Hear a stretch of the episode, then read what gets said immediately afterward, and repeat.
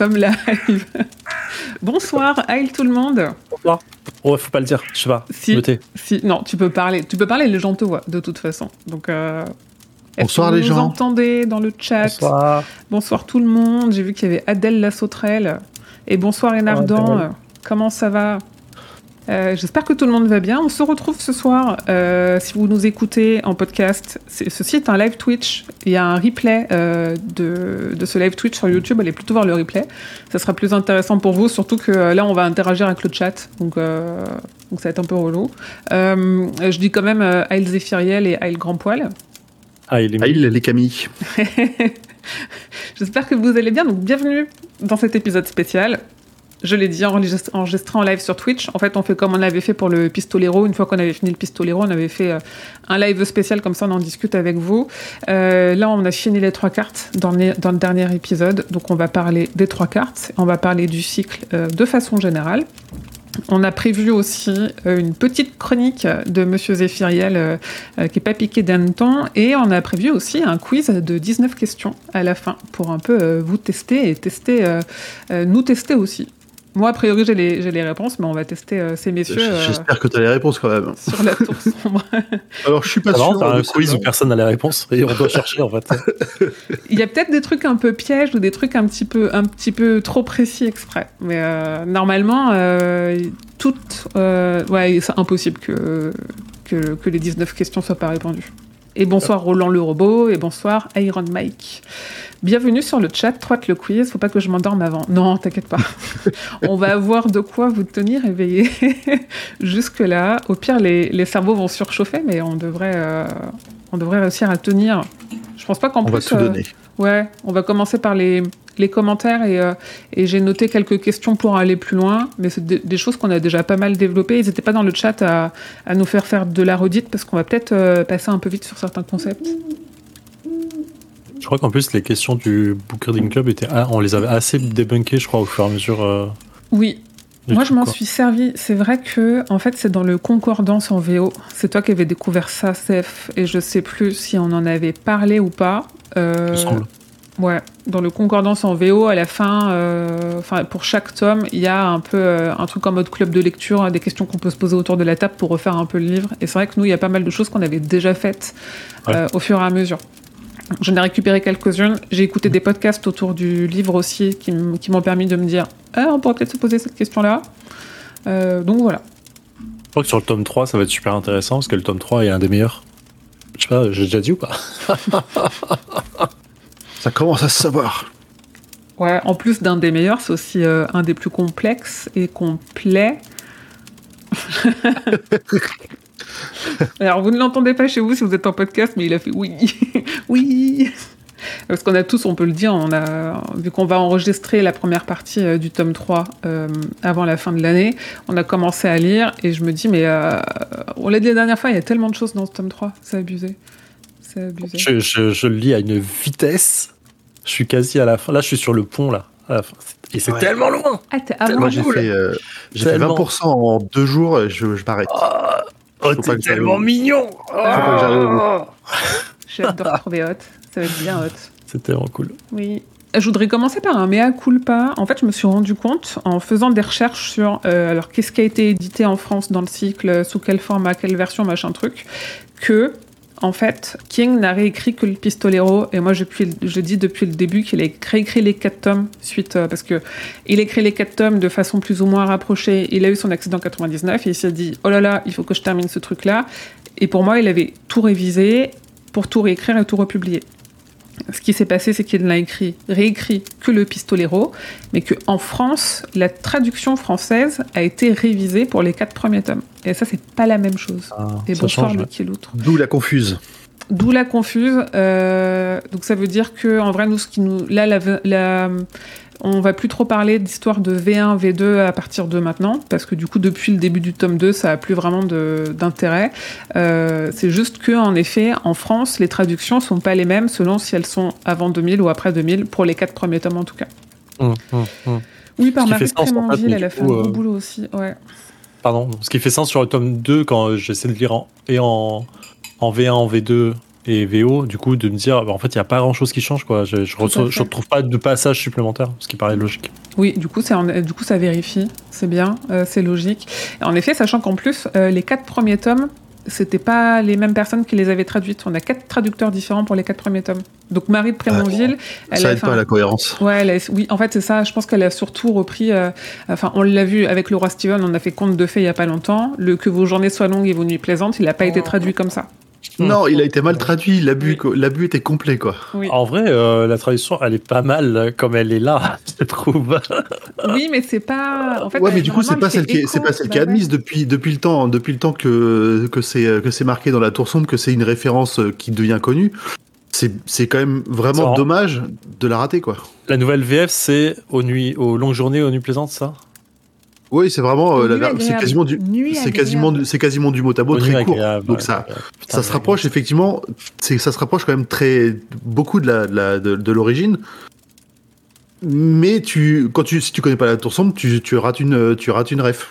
Tu, Ouais. tu, tu- Ouais, c'est là où je suis pas assez bon en anglais pour pouvoir dire Long Days, Pleasant Nights. Est-ce que c'est vraiment adressé à la personne, à genre je vous souhaite ça? Ou est-ce que c'est une euh, truc de euh, genre Amen, quoi, qui est, euh, qui est un Mm, peu plus mm, général mm. C'est là où je suis pas assez bon, je pense. Et euh, Mm. ce serait intéressant d'avoir quelqu'un qui est euh, un anglophone, qui puisse qui parle bien français, qui pourrait bien expliquer la différence. Ouais. De, de- en fait, qui serait, qui serait capable de dire en vrai, cette rad, elle est vraiment bien sur la V1 ou c'était pas exactement ça. Ce serait marrant en fait d'avoir un, un détail là-dessus.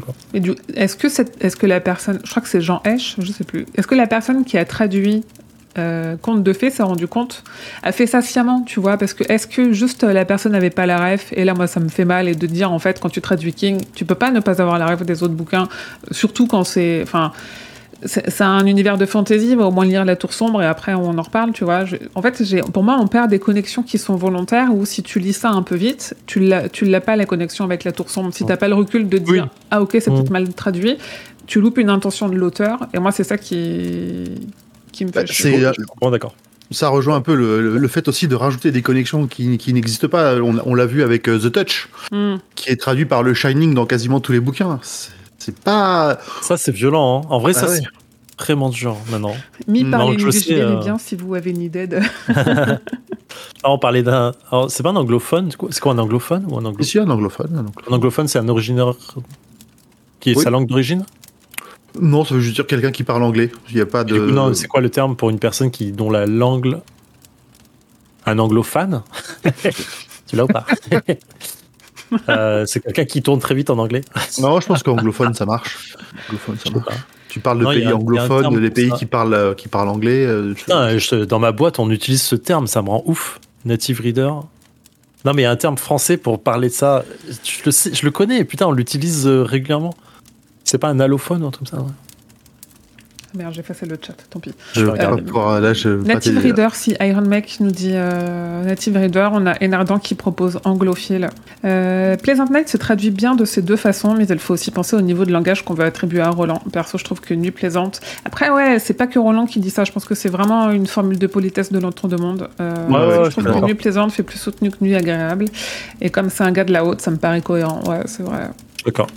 Je suis d'accord. Et du coup, Et tu vois, Natacha quand il- Pardon, vas-y. Non. non, je veux dire, en fait, oui, c'est un gars haute, c'est.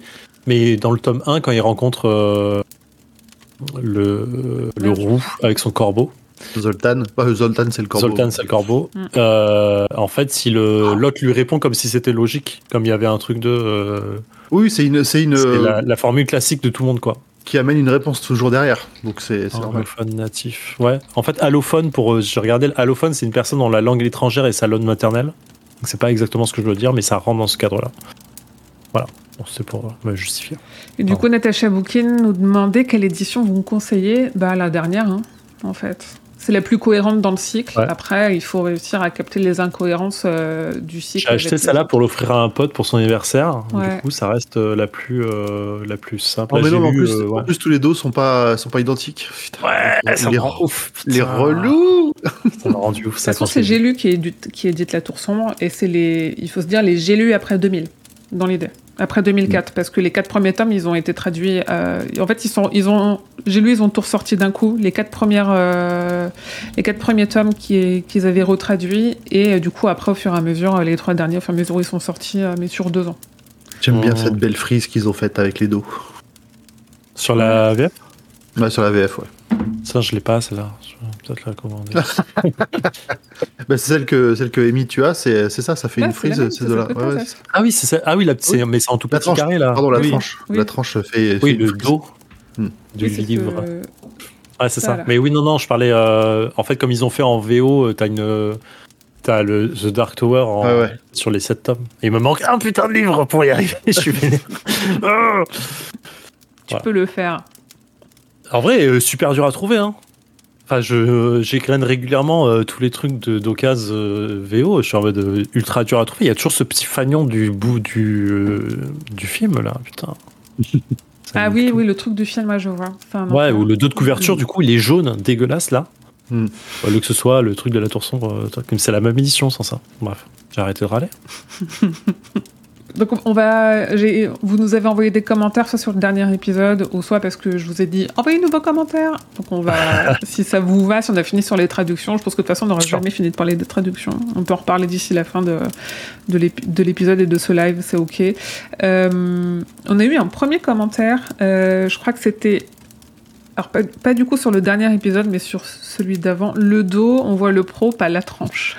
Ouais, je suis pas pro, mais j'ai appris très vite que c'était le dos et pas le. J'en apprends. Du coup, c'est bien, les gens apprennent. Du coup, le dos, c'est quoi? C'est la quatrième de couverture? Il n'y Non. a pas de dos? Non, du, du dos, coup, c'est le la dos, tranche. c'est la tranche. Ah oui, c'est la même chose.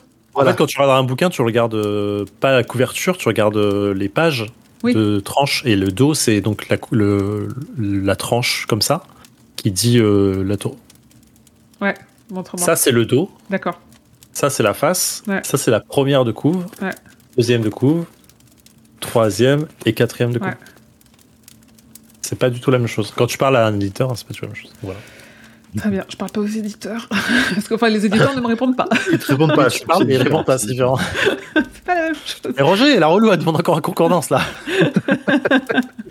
Arrêter de leur parler. J'ai lu. Des fois, je les tag un petit peu, et sur, genre sur Instagram. Et puis, Mais ils sur un- même pas, quoi. Sur un salon du livre, en tout cas, tu, quand ils sont là, tu t'as jamais osé leur, leur y aller et dire Hé, vous savez les 27 mails que vous avez reçus? C'est moi?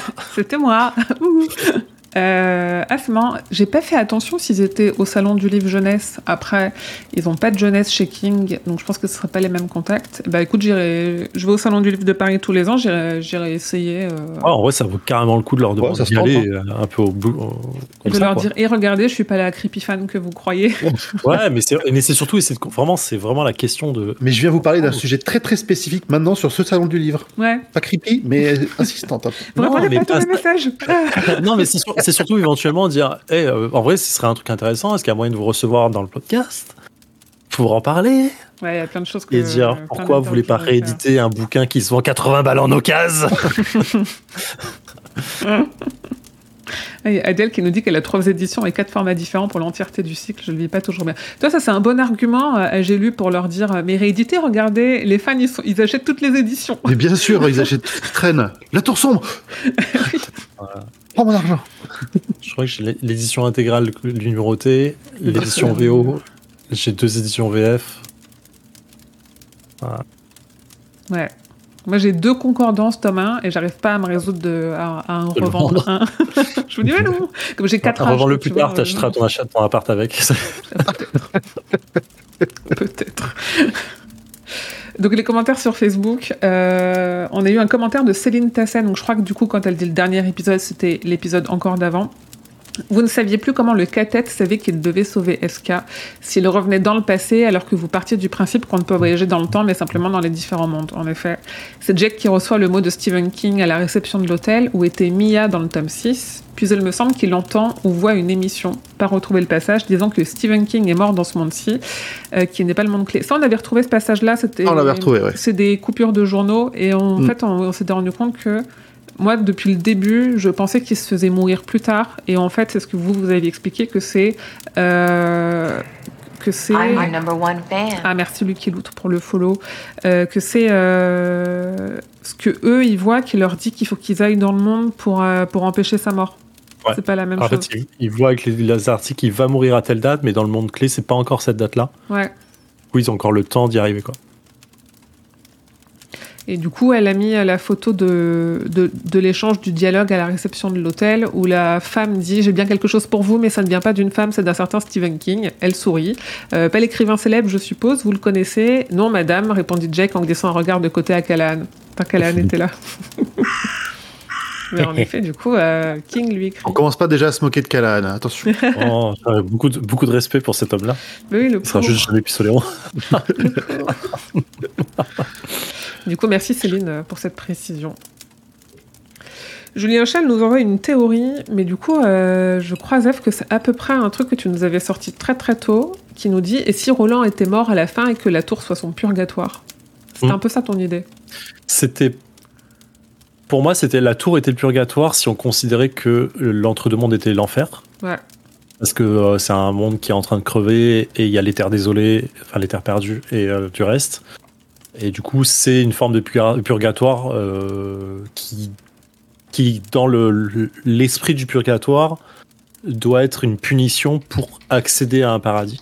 Et du coup, si son purgatoire, c'est euh, de recommencer son cycle pour pouvoir faire ce qu'il faut correctement pour accéder au paradis, ce serait ça. Ouais. Ouais, bah, j'avais retenu le côté puni qui est punition.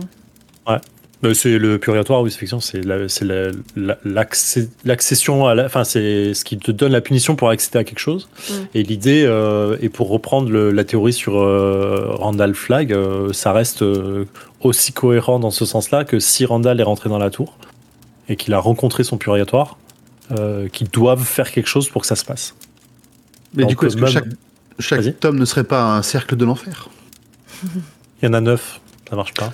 Ouais, ouais, ouais, ouais, on essaye, on essaye. Oui, mais peut-être que dans l'univers de King, Il y en a que sept. D'ailleurs, 8, euh, 8, on compte la clé des vents, et avec Ça un peu de chance, peut-être qu'on aura.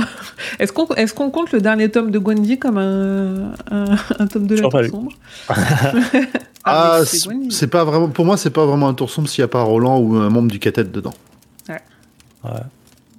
Mais C'est du pour ça que coup, On pourrait pousser le, je pourrais pousser la réflexion, mais c'est vraiment prendre un tout petit fil et le tirer un peu loin, de dire que Randall que Randall Flagg euh, pourrait accéder éventuellement à son paradis si Roland y arrive, parce que finalement les actions de Randall Flagg sont utiles à Roland et au Catet. Hmm.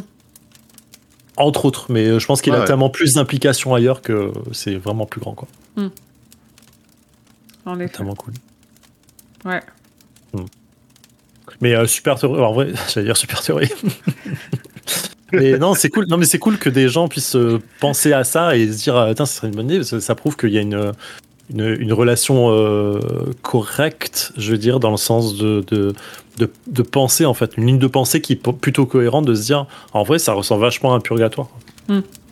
Ouais, et puis on- une fois de plus, on, on connaît euh, King. et- les écrits de King sont très influencés par euh, la littérature euh, biblique, notamment. Euh, donc ça- en effet, ça colle. Ça colle complètement. Ouais, clairement.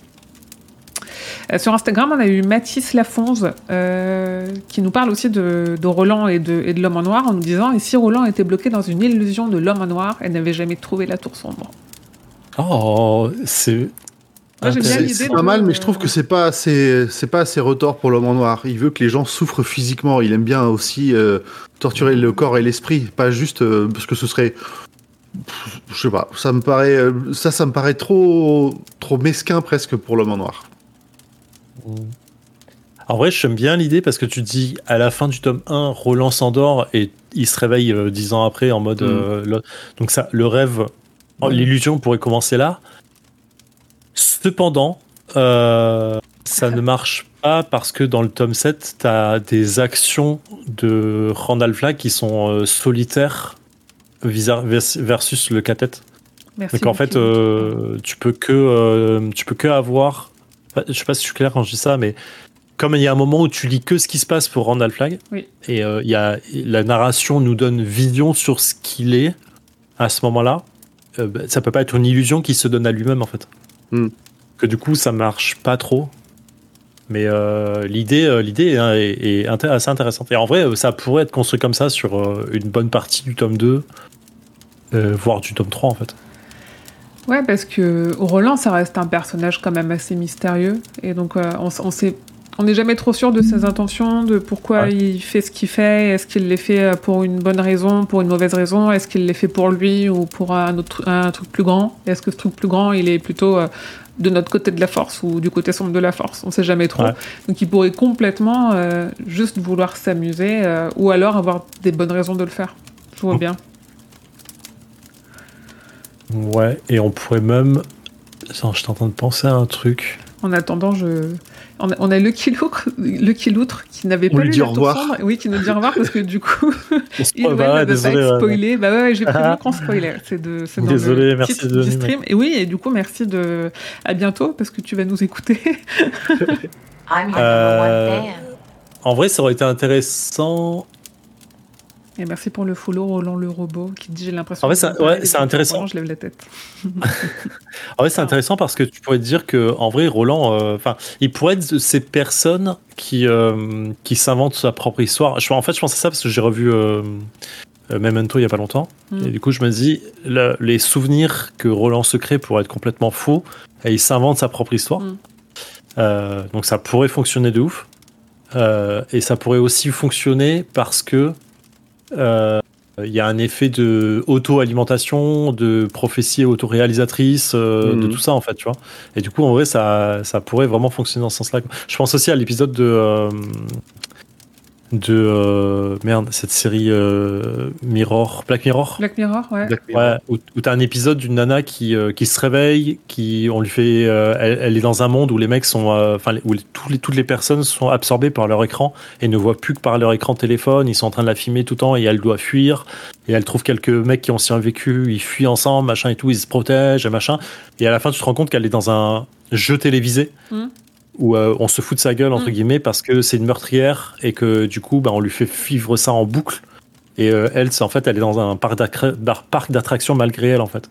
Et en fait, les gens payent pour euh, venir filmer ça en direct et ainsi de suite. Et elle vit en boucle le truc, et on lui efface la mémoire et elle le refait, elle le refait, elle le refait sans s'en rendre compte. Donc tu pourrais avoir un truc du genre, quoi. C'est marrant. Sur le sujet de la mémoire, on a un truc comme ça, euh, de ce genre-là. On, en reparlera au prochain épisode, mais après, on n'a pas de souci à parler des prochains tomes euh, dès maintenant. De, euh, Peut-être que tu en reparleras quand tu nous parleras de paradoxe temporel, mais en fait, là, moi, où j'en suis de Terre perdue, Roland, il est persuadé, il, il sait qu'il y a deux versions de sa réalité, il est persuadé Ouais. que la vraie version, c'est pas celle que nous, on a lue. Et donc, nous, on part du principe que euh, euh, son... le vrai souvenir, c'est celui qu'on a lu, et lui, pour lui, son vrai souvenir, c'est celui qui s'est construit. Alors, pour le, pour le coup, ce qu'il dit, c'est plutôt que pour lui, les deux versions sont vraies. Il sait que les deux versions sont vraies et c'est ça qui, qui est en train de lui causer un problème. Euh, En fait, il, il parle d'une version qui est vraie mais qui n'est pas arrivée. Et une version qui est vraie mais qui semble être arrivée ou un truc comme ça, je crois. Non, Ouais. je crois que c'est. Alors, oh, ah, ça, ouais. je l'ai lu il y a pas, je l'ai lu il y a pas longtemps celui-là, mais c'est. Plus. Il y, a, il, y a, il y a effectivement une phrase comme ça, mais c'est plutôt euh, quelque chose qui est vrai mais qui n'est pas arrivé et quelque chose qui n'est pas arrivé mais qui est vrai. Qui serait. Ah oui, c'est euh, ça. Hum, hum, Donc pour, pour moi, en- mais pour moi en gros, son esprit, pour lui, les deux sets de souvenirs sont sont vrais, mais la, la, la timeline se sépare, et ce qui fait que lui, son cerveau est en train de, il est en train Ouais. d'exploser parce qu'il n'arrive pas à réconcilier les deux. Mais c'est marrant ce paradoxe-là. euh, vous verrez, enfin, j'ai listé différents types de paradoxes qui existent, Ouais. enfin qui existent, qui sont euh, théorisés parce que bon, genre, Et c'est marrant parce que euh, il est pas vraiment dans les dans la liste celui-là. Et c'est assez intéressant en fait. Là, c'est plutôt le Jack de Schrödinger. hein. Il est mort, il est pas mort. On sait pas. Et oui. Euh, Et, et c'est intéressant de parler de Schrödinger parce que la base de la théorie de Schrödinger c'est le, le- le- la multiplicité des mondes. Oui. Et du coup c'est vraiment trop drôle. Mm. Ça euh, Il faudrait revenir à la série Twilight Zone. Alors, j'ai pas vu moi Twilight Zone, j'ai pas cette ref là. c'est la quatrième dimension. Ah, la j'en ai série. En vu français, que- en français ouais. c'est la quatrième dimension. C'est les séries de la quatrième dimension. Ok, mais je les ai pas vus non plus. Mais ouais, c'est un truc de fin des années 80, début 90. Mm. Si vous avez. euh, Moi, j'en ai vu quand j'étais gamin, mais. euh, Moi, un petit peu des rediffs et c'était un peu flippant pour les gamins. J'étais un peu jeune quand je Ouais. l'ai maté. Mais il y, a eu- il y a une nouvelle série euh, euh, moderne euh, en- dans les années 2010. euh, Il y a une nouvelle série de ça Ça me dit un truc. qui Ouais. reprenait un peu les codes, enfin qui reprenait tous les codes et qui reprenait parfois même les un peu les euh, les, euh, les trucs de base. J'avais vu un épisode qui était ultra intéressant sur la prophétie autoréalisatrice justement, de dire le mec va prendre l'avion. Et, euh, et avant de prendre l'avion, il écoute une, une truc radio et le truc radio déconne et lui dit que son avion, il donne le numéro du vol, va s'écraser. Mm. Et du coup, il commence à paniquer. Il monte dans l'avion en disant non, mais attendez, il va s'écraser, machin, il faut pas, il faut pas. Et dans l'avion, il fait tout pour que l'avion se, se, se pose et euh, ne, ou ne part pas. Et une fois qu'il est en l'air, qu'il puisse se poser. Et en fait, c'est lui qui va provoquer le crash. Ah, j'aime Mm. bien cette idée-là. Et du coup, c'est vraiment de la prophétie autoréalisatrice euh, de trucs. Et on est quasi dans un paradoxe, mais c'est, euh, j'y reviendrai. J'allais dire, pour moi, c'est déjà presque un paradoxe de se dire, il a un truc qui lui dit qu'il va se cracher, et en fait, parce qu'il sait qu'il va se cracher, du coup, il se crache. Ouais. Tu vois, c'est. euh, C'est le, paradoxe de l'écrivain, mais je, je vais y venir. Ah, cool, très bien. Ah, ça va être trop bien. Mais sauf que là, il n'y a pas de notion temporelle de retour vers le passé. C'est ça qui est un peu bizarre. En effet. Euh, et bonsoir Tony Eno, c'était une bonne série. mais c'est- 60. Ah, putain. Bien avant la quatrième notion, c'était les années 60 Zephyr. Et c'est marrant parce que dans Futurama, désolé, après j'arrête. Euh, dans je, je regarde Futurama, en ce- enfin je- j'enchaîne entre certains épisodes de Batman et je suis, je viens de passer l'épisode où Harley Quinn est venue et c'était trop trop cool. Et euh, et, euh, et c'était Joker- Joker's Favor, l'épisode où elle apparaît. Euh, pour ceux qui veulent. fans. Zephyr aime bien, Voilà. bien Harley Quinn.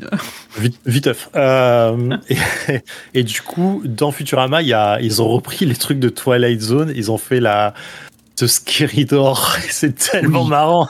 La porte qui fait peur. C'est tellement drôle. 1959, putain, c'est ouf. Ça me fait marrer parce que The Scary Door, ça me fait penser aux trois portes. Ça, ça, ça la boucle. C'est fou, ma là, mère avait dans 3 le- ans, quoi. Tu te dis, en fait, c'est des trucs de l'âge de nos parents, euh, ça date. T'imagines même pas qu'il y avait la télé à l'époque.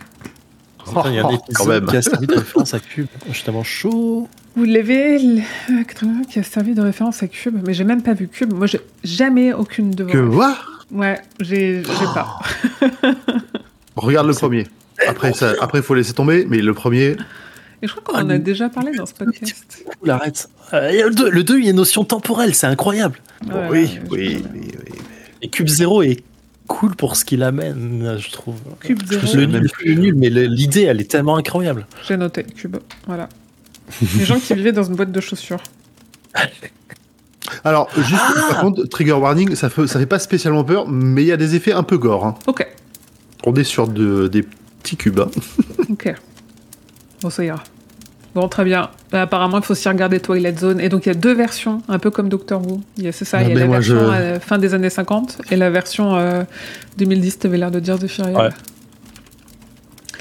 Euh, Carole Fratieni qui nous dit pas de questions, juste vivement le 19. Merci. Euh, Dead Hunter sur le Discord de Stephen King France. N'hésitez pas. Sur le Discord de Stephen King France, on a une partie euh, dédiée au spoil de la Tour Sombre. Euh, si vous voulez discuter de la Tour Sombre toute la journée, nous on aime bien. C'est notre passion. donc venez. on vous accueillera avec Ah plaisir. bon. Euh, donc Dead Hunter nous dit Dans le Pistolero, Bron dit à Roland qu'il est déjà allé à Tulle vendre du maïs. Un jour d'orage où la Ouais. terre s'était ouverte pour avaler l'eau et qu'il avait vu le maïs pousser à vue d'œil et qu'il produisait un bruit qu'il aurait voulu ne pas entendre. Ça, on se souvient, on l'avait revu au moment où on se demandait est-ce qu'il pleut dans notre monde Ouais. Mm. À votre avis, un lien avec celui qui règne sur les sillons, la créature des enfants du maïs viendrait-elle de l'entre-deux-mondes? Dans Concordance, on nous dit que la fête des moissons est la plus importante et qu'il y a tout un truc autour des anciens dieux. Pareil à Tulle, où un homme dessine les amulettes de, de la moisson sur les genoux d'une femme. Et il a ajouté flemme de regarder si c'était déjà en vert. Ça fait longtemps que j'ai pas lu Les Enfants du Maïs, et Dieu sait qu'on s'en est coltionné des Enfants du Maïs pour le roi Steven. Mais euh, non, n'en reparlons pas. Je suis encore, euh, j'ai encore des épis de maïs. le trauma. Le trauma est là. Donc, Le trauma est là. Quid du lien euh, Le- créature, euh, la créature. Pour moi, dans la nouvelle, dans la nouvelle, on n'a pas le lien. Euh, Par contre, effectivement, je trouve que c'est une théorie, euh, une théorie intéressante en rapport avec ce bruit parce qu'à cause des vibrations, à cause dès qu'il y a du, là, c'est plutôt quand il y a du sang qui coule dans les sillons euh, que qu'elle fait ce, ce genre de bruit qui est assez caractéristique et qui y donne des frissons, quoi. Ouais. Donc ça pourrait, dans ce sens-là, effectivement, ça pourrait être un petit rappel de des enfants du maïs. J'ai pas lu, les enfants mais c'est dans quel euh, truc déjà? Je crois que c'est dans ce macabre. Ah putain, je crois que je l'ai sur liseuse. Je vais regarder. Je crois que, je, je crois que c'est. euh, il il est court. filé, que c'est genre, ça fait genre 6 mois que je dois le lire. hein. Je suis à peu près sûre qu'après ce commentaire-là, euh, t'as vérifié si tu l'avais ou pas pour, euh, pour lire et dire Ah ouais, peut-être Ah. et tout, je vais trop le lire. Ah, j'ai pas ma liseuse là sous les yeux, mais je vais regarder. C'est bien dans, dans ce macabre. ok. Ok, merci. Je ça. Euh, en effet, après, en effet, euh, toutes les en plus vu que c'est une, c'est une nouvelle, toutes les petites histoires, elles font pas forcément un lien direct avec la tour sombre, mais comme tu disais, grand poil, on peut facilement faire le sens inverse en se disant, tiens, dans la tour sombre, il y a ce concept-là qui ressemble un petit peu à un truc qui a été plus développé dans la nouvelle, donc c'est possible, sachant que toutes les créatures chez King, elles ont quand même vachement l'air de venir, si ce n'est de Ouais. l'entre-deux-mondes, au moins de, euh, de, de l'espace Vadash. Donc, Mm. euh, donc euh, l'espace Vadash, c'est quand même une partie, enfin c'est euh, en partie lié à l'entre-deux-mondes parce que euh, c'est euh, c'est ce qui est entre entre les mondes et donc euh, entre l'entre-deux-mondes et les autres mondes. Donc c'est c'est fort possible. On sait pas euh, ce qu'est vraiment cette créature, je crois, c'est ça? Non. Non. Dans le sens où on l'a jamais vraiment vue, c'est, euh, elle, elle a, Non, elle a c'est- pas de, de forme. euh, Il n'y a rien de défini. C'est pas comme dans euh, celui qui garde le verre, là, avec la. C'est un gros verre tout blanc dégueulasse. Ouais. Ouais. Celui qui garde les sillons. On a- je crois qu'on avait déjà fait le rapprochement d'ailleurs entre ces deux parties-là, mais dans, celui, dans, les, dans les enfants du maïs, on ne, on ne voit jamais la créature. La toute nouvelle adaptation des Enfants du Maïs qui sert un peu de... Je crois que ça sert un Pardon. peu de préquel et tout. Ouais, alors elle est... Elle est, elle a assez peu d'ambition, mais elle est bien, elle est bien faite pour un truc qui a pas trop d'ambition. Moi, je l'ai. En fait, euh, quand on a, quand on s'est coltiné toute la franchise de 12 films, on a dit ah ça passe bien. C'est pas le pire de la franchise, c'est sûr. c'est sûr. Je trouve Là, que c'était pas trop moche et on voit une créature et, je trouve que c'est une qui créature. marche à la fin, là, non? Euh, je sais même, je sais même plus. euh, Elle a une forme humaine, mais faite de maïs, en fait. comme Ouais, ça, dans l'idée c'est un peu ça.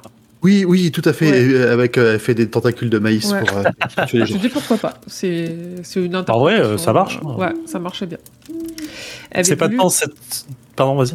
Euh, non, non, je lisais le commentaire, le message de Iron Mike qui nous demande si on a lu La fête du maïs de Thomas Tryon, Pocket Terror. Pas du tout. Ça me dit rien. Et tu vois, euh, au- autant de ce que je me souviens du film, c'est pas tant la créature qui est gênante que les actions euh, des, euh, des personnes autour qui rend le truc vraiment nul, quoi. Mais euh, Il y a peu de logique, cohérent, quoi. les acteurs jouent pas très bien. Il y a vraiment, enfin, hum. Et euh, le- la créature en elle-même prend sens euh, dans tout ce que t'amène euh, le film, en fait. Tu vois, Mm. dire euh, bah une créature dedans. À un moment, tu t'attends à voir une créature. Bon. Message au réalisateur ne montrez jamais les créatures. Ça. Mm. bah ouais, ça, ça- ça marche pas. Euh, on a Mais j'aime bien cette idée de, euh, de que tout soit lié. Et en vrai, tu pourrais imaginer euh, une tramée euh, pas loin de. enfin, sous terre, dans l'entre-deux-mondes, où, où la créature vit et fait pousser du maïs quand il y a de l'eau, quoi. Johnson, là, Ouais, grand poil, quand tu parlais du, des bruits que, que fait la créature et du sang qui coule, ça me faisait penser au tramé aussi, dans l'idée. Ouais, effectivement, le, la tramée, son petit Hum. qui te fait, qui te fait imaginer, crisser, les- crisser les dents. Euh, on a mis Joby Cool sur Discord, toujours, qui nous fait part d'une idée. Roland, dans la première version, était loin d'être un personnage facile à aimer, contrairement à Eddie et Odetta. Alors, euh, dans la deuxième version, c'est comme c'est pas, Pas beaucoup mieux. Hein. c'est pas un enfant de cœur. hein. Mais euh, Ah, je croyais Eddie et Odetta sont pas faciles à aimer non plus. en vrai. Euh, bah, Eddie un peu plus, parce que le Moi, temps je qu'Eddie- avec lui, euh, ouais. Ok. Il a des, il a des failles, mais euh, il a des, il a des excuses, il a des explications, il a et il a pas un mauvais fond. Non. Alors que bon, au d'état non plus. D'état, oui. D'état, euh, tu peux pas, la- tu peux pas l'apprécier. Au d'état, ça va, même si tu, même si pareil dans la caractérisa, là, la caractérisation, c'est très euh, petite bourgeoise, bien propre sur elle. Ouais, là, vous- j'ai l'impression qu'on se sert plus de facile à excuser que facile à aimer. T'excuses plus facilement Eddie parce que, ok, il a des failles et tu les vois et on te les explique, donc tu excuses qu'il est et du coup, ça te facilite le fait de l'aimer, mais en vrai, en tant que personnage, c'est pas un personnage que tu as envie d'aimer à la base, je trouve. Oh, si, moi j'aime bien son, son caractère quand même, sa répartie, toutes ces, toutes, plein de choses qui le rendent attachant et qui me donnent envie de, de suivre ses aventures euh, à côté, qui me font l'aimer, le personnage, oui. Ouais, mais c'est ouais, c'est pas dans les. Enfin, ouais, en fait, il faudrait définir quand est-ce que tu peux te dire, quand est-ce que tu l'as fini de le découvrir et que tu te permets de l'aimer, tu vois. Ouais. Tu te dis, ok, en vrai, euh, moi je me rappelle qu'Eddie, je l'ai pas aimé la première fois avant longtemps. Ah ouais. Genre, euh, ouais, je vraiment jusqu'à quasi la fin du tome 3, je l'ai- j'arrivais pas à le supporter en fait. J'ai l'impression qu'il m'agaçait parce qu'on appuie beaucoup sur le fait qu'il agace Roland. Mais il agace Roland parce que Roland est, est relou. Mais en fait, vu qu'on suit beaucoup Roland et qu'on a beaucoup le point de vue de Roland, tous les côtés où il lève les yeux au ciel, où bah, il dit, il fait encore des blagues comme Cuthbert en faisait Ouais, et tout, ouais, ouais. on appuie vachement là-dessus, quand même. Ouais, et, et du coup, c'est pour ça que je dis euh, le côté. Ok, il a une bonne répartie, mais en vrai, c'est un personnage détestable dès le début, quoi, tu vois. Bah, pas pour Adèle et Nardon, tu vois. Ouais, ce que je ouais, sais pas. ouais. Je, je pense que le côté passeur de drogue, euh, tout ça, moi, ça me, ça me rendait ouf. Et je déteste ça, donc euh, je suis un peu en mode, euh, j'arrive, peux pas aimer, ce genre- j'avais pas trop d'empathie. Même si Mm. en, en vrai, euh, le personnage, il est cool. Enfin, c'est comme, euh, je, je regarde Dexter, je me dis, le personnage, il est cool, mais en vrai, c'est un personnage détestable. Ouais, mais là, tu n'aimes pas le personnage. Tu vois, tu, tu aimes le détester. Dans Dexter, en vrai, tout le monde l'aime, le personnage. Me Oui. dis pas que tu l'aimes Oui. pas. euh, c'est un personnage qui est foncièrement bon. Je mets des guillemets là-dessus. Ouais, pareil, il a, enfin, lui, il est juste, Et- euh, il comprend pas comment ça il marche. est les- présenté comme tel. La réalisation fait que tu es un personnage héroïque, alors qu'en vrai, il est en train de Ouais. tuer des gens et de scier euh, des os dans les coins. Et du coup, c'est ça que je reproche dans ce genre de série, en fait. Et du coup, là, c'est un peu ce cas-là pour moi. C'est un peu ce. Le gars, il est en train de dealer de la drogue. Mhm. On apprend que c'est pour une bonne raison, je mets des guillemets là-dessus. Euh, et on apprend que son frère est toxique avec lui. Tout ça, tu- ça t'apprend à, l- ça t'apprend à l'excuser. Dans le sens, ouais, mais il fait ça parce que, tu vois, il a eu une vie de merde. Mais, mais derrière, en vrai, euh, c'est un personnage détestable, tu vois. Enfin, Ouais, pour moi, ça, tu vois, euh, il de drogue, de la drogue, il son- se drogue, il a fait que ça toute sa vie. Ouais, je euh, il a un côté, Mm. euh, ça, c'est un dealer en fait. Et du coup, euh, ça, moi, ça le rend pas agréable du coup. Et je me dis, il y a que vraiment à la fin quand il est en mode, euh, tu vois, quand, quand il quand il passe, quand Roland va passer la deuxième porte et que euh, il va chercher Data et euh, que Re- Eddie est là en mode, je vais trancher la gorge, mec. Pour moi, je le détestais fort. J'étais en mode, mais Hum, quel connard, j'ai envie de le défoncer. Et, euh, et c'est bien après quand il se quand il y a la, la relation euh, Roland euh, Eddie versus Data qui commence à se construire que là tu apprends vraiment à l'apprécier et que je me dis ok là il a passé un cap. Il a vraiment passé un cap de il est plus drogué euh, il s'attache vraiment à tout ce qui se passe et ensuite, du coup il a un côté un peu plus ok là il devient humain en fait pour moi Moi, j'aime Ah, pas trop euh, les personnages de, de Guignol ou qui font trop le malin. euh, et du coup, j'ai eu. En fait, c'est la première impression que j'ai eue d'Eddie. Je l'ai gardé très très longtemps. Et là, on l'a vu. euh, Le temps qu'on a pris à relire les trois cartes, ça m'a fait voir beaucoup plus vite et beaucoup plus profondément tous les autres aspects d'Eddie que j'adore, notamment qu'il a beaucoup de répartie, il a une très belle éloquence, c'est quelqu'un euh, de profondément, euh, je pense, romantique et avec beaucoup d'empathie. Mais tout ça, euh, j'avais mis beaucoup de temps à le voir et je suis pas sûre de l'avoir autant perçu lors de mes lectures précédentes. Et j'étais Mm. vraiment restée sur cette impression de. Il fait tout le temps le con et c'est chiant, quoi. C'est chiant les Mhm. gens qui sont jamais sérieux. Et en fait, il sait être sérieux, mais il est sérieux au bon moment. Et, Ouais. je, et je l'avais pas, je l'avais pas bien perçu. Moi, il, il- il m'a vite agacé et dit au final aussi. Ouais. Et, et pour répondre à Iron Mike sur c'est bon aussi d'être à la place des monstres? Oui, je me dis pas le contraire. J'ai regardé tout Dexter, j'ai détesté la fin comme tout le monde, c'est pas le problème, mais ça en, ça empêche pas euh, de, de pas. Tu vois, pour moi, You par exemple, le, la série Netflix sur le, le stalker là. Stalker. Là, c'était vraiment la ligne de trop. Là, je, je- c'est là où je pense que j'ai vieilli entre guillemets. Dexter, ça date, hein, vachement. Ouais. Euh, je pense que Dexter aujourd'hui, ça ressortirait. Il y aura un effet de oh là là, c'est, c'est- on est vraiment en train de faire passer un mec qui tue des gens comme un héros en fait. Tu sais que c'est ressorti, hein. Il y a eu la saison euh, Ouais, huit. je sais. Ouais. Ouais. J'ai pas regardé. Non, non. Non plus. Mais euh, mais tu vois, You pour moi quand je l'ai vu, j'étais en mode attendez les gars, on est en- vraiment en train de passer un stalker. On est en 2020. Il Mm. y a un stalker, c'est stalker de ouf, c'est la chose la plus toxique qu'on essaye de dénoncer aujourd'hui dans le monde, en mode euh, arrêtez de faire ça quoi. Et on est en train de vraiment de le faire passer pour quelqu'un de bien. T'apprécies le voir quand il fait des trucs mal, t'as pas envie de de euh, qu'il se fasse choper, t'as pas envie qu'il se fasse, tu vois, t'as envie qu'il s'en sorte en fait quand tu regardes la série. Et ça, ça me dérange vachement en fait maintenant. Mm. Et pour Breaking Bad, bah, voilà, j'étais sûr qu'on allait venir à ça. Euh, c'est pas exactement le même deal parce que Breaking Bad pour moi, mais je suis prêt à en débattre euh, très longtemps. Euh, Breaking Bad, tu pars d'un mec le- qui est bon. Le 19e bad. Désolé. Il est... Alors pour le... Mais- en plus, il est même pas spécialement bon. Il est euh, normal. Dans Breaking Bad, ouais, tu pars d'un mec qui a plus rien à perdre. Tu pars d'un Oui. mec qui dit Ok, ma vie c'est fini. euh, Et comme dernier deal, enfin, comme dernière action, je vais sortir ma famille de la merde et je vais crever, quoi.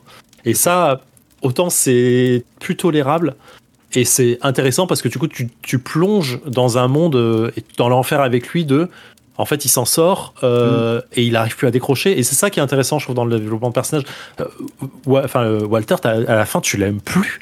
Bah. Enfin, moi, je le déteste Ah ouais, fort.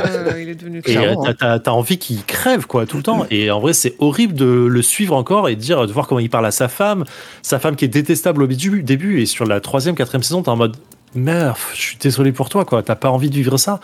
Et t'as un effet, euh, je trouve, qui est intéressant, euh, un effet intéressant dans la construction de personnages qui va de, de bas en haut en fait, enfin de haut en bas pardon. Voilà. Euh, Je parle trop, pardon. Du coup, Adèle, en effet, euh, je suis d'accord que le fait que ce soit un guignol, euh, c'est une carapace, mais ça m'agace quand même. Et je pense que ça m'agace d'autant plus que c'est pour cacher plein de choses derrière et que du coup, ça m'agace parce que j'ai envie de lui dire arrête, arrête, tu t'épuises pour rien. Mais Mmh, c'est mmh, mmh. c'est vraiment, alors là, pour le coup, en plus, c'est vraiment, c'est très perso, euh, comme euh, tout ce qu'on a dit avant, quoi. Mmh. Après, la fiction est faite pour déranger, oui et non. Moi, j'entends, moi, ça me dérange pas tant Ah. euh, les toutes les fictions qui ont pas de morale, mais je comprends que ça puisse déranger. Après, moi, j'ai bien aimé la série You. C'est vite tourné en rond et machin, mais j'ai beaucoup aimé la première saison. Parce que j'ai l'impression d'avoir pris le recul nécessaire dessus, parce que euh, pour être une femme sur Internet, euh, je connais le sujet. Donc du coup, c'était marrant de voir un peu l'autre côté, et euh, sans que ce soit forcément euh, fondé scientifiquement sur ce qui se passe dans la tête d'un stalker et d'un tueur en série, parce qu'au final, c'est Ouais. ce que c'est aussi. Euh, mais après, ça vite tourné en rond sur le côté, ouais, en fait, c'est chiant parce que c'est juste un méchant qui essaye de s'en sortir et, euh, et qu'on essaye de nous faire apprécier. Mais euh, c'est à la sensibilité de chacun. Ouais.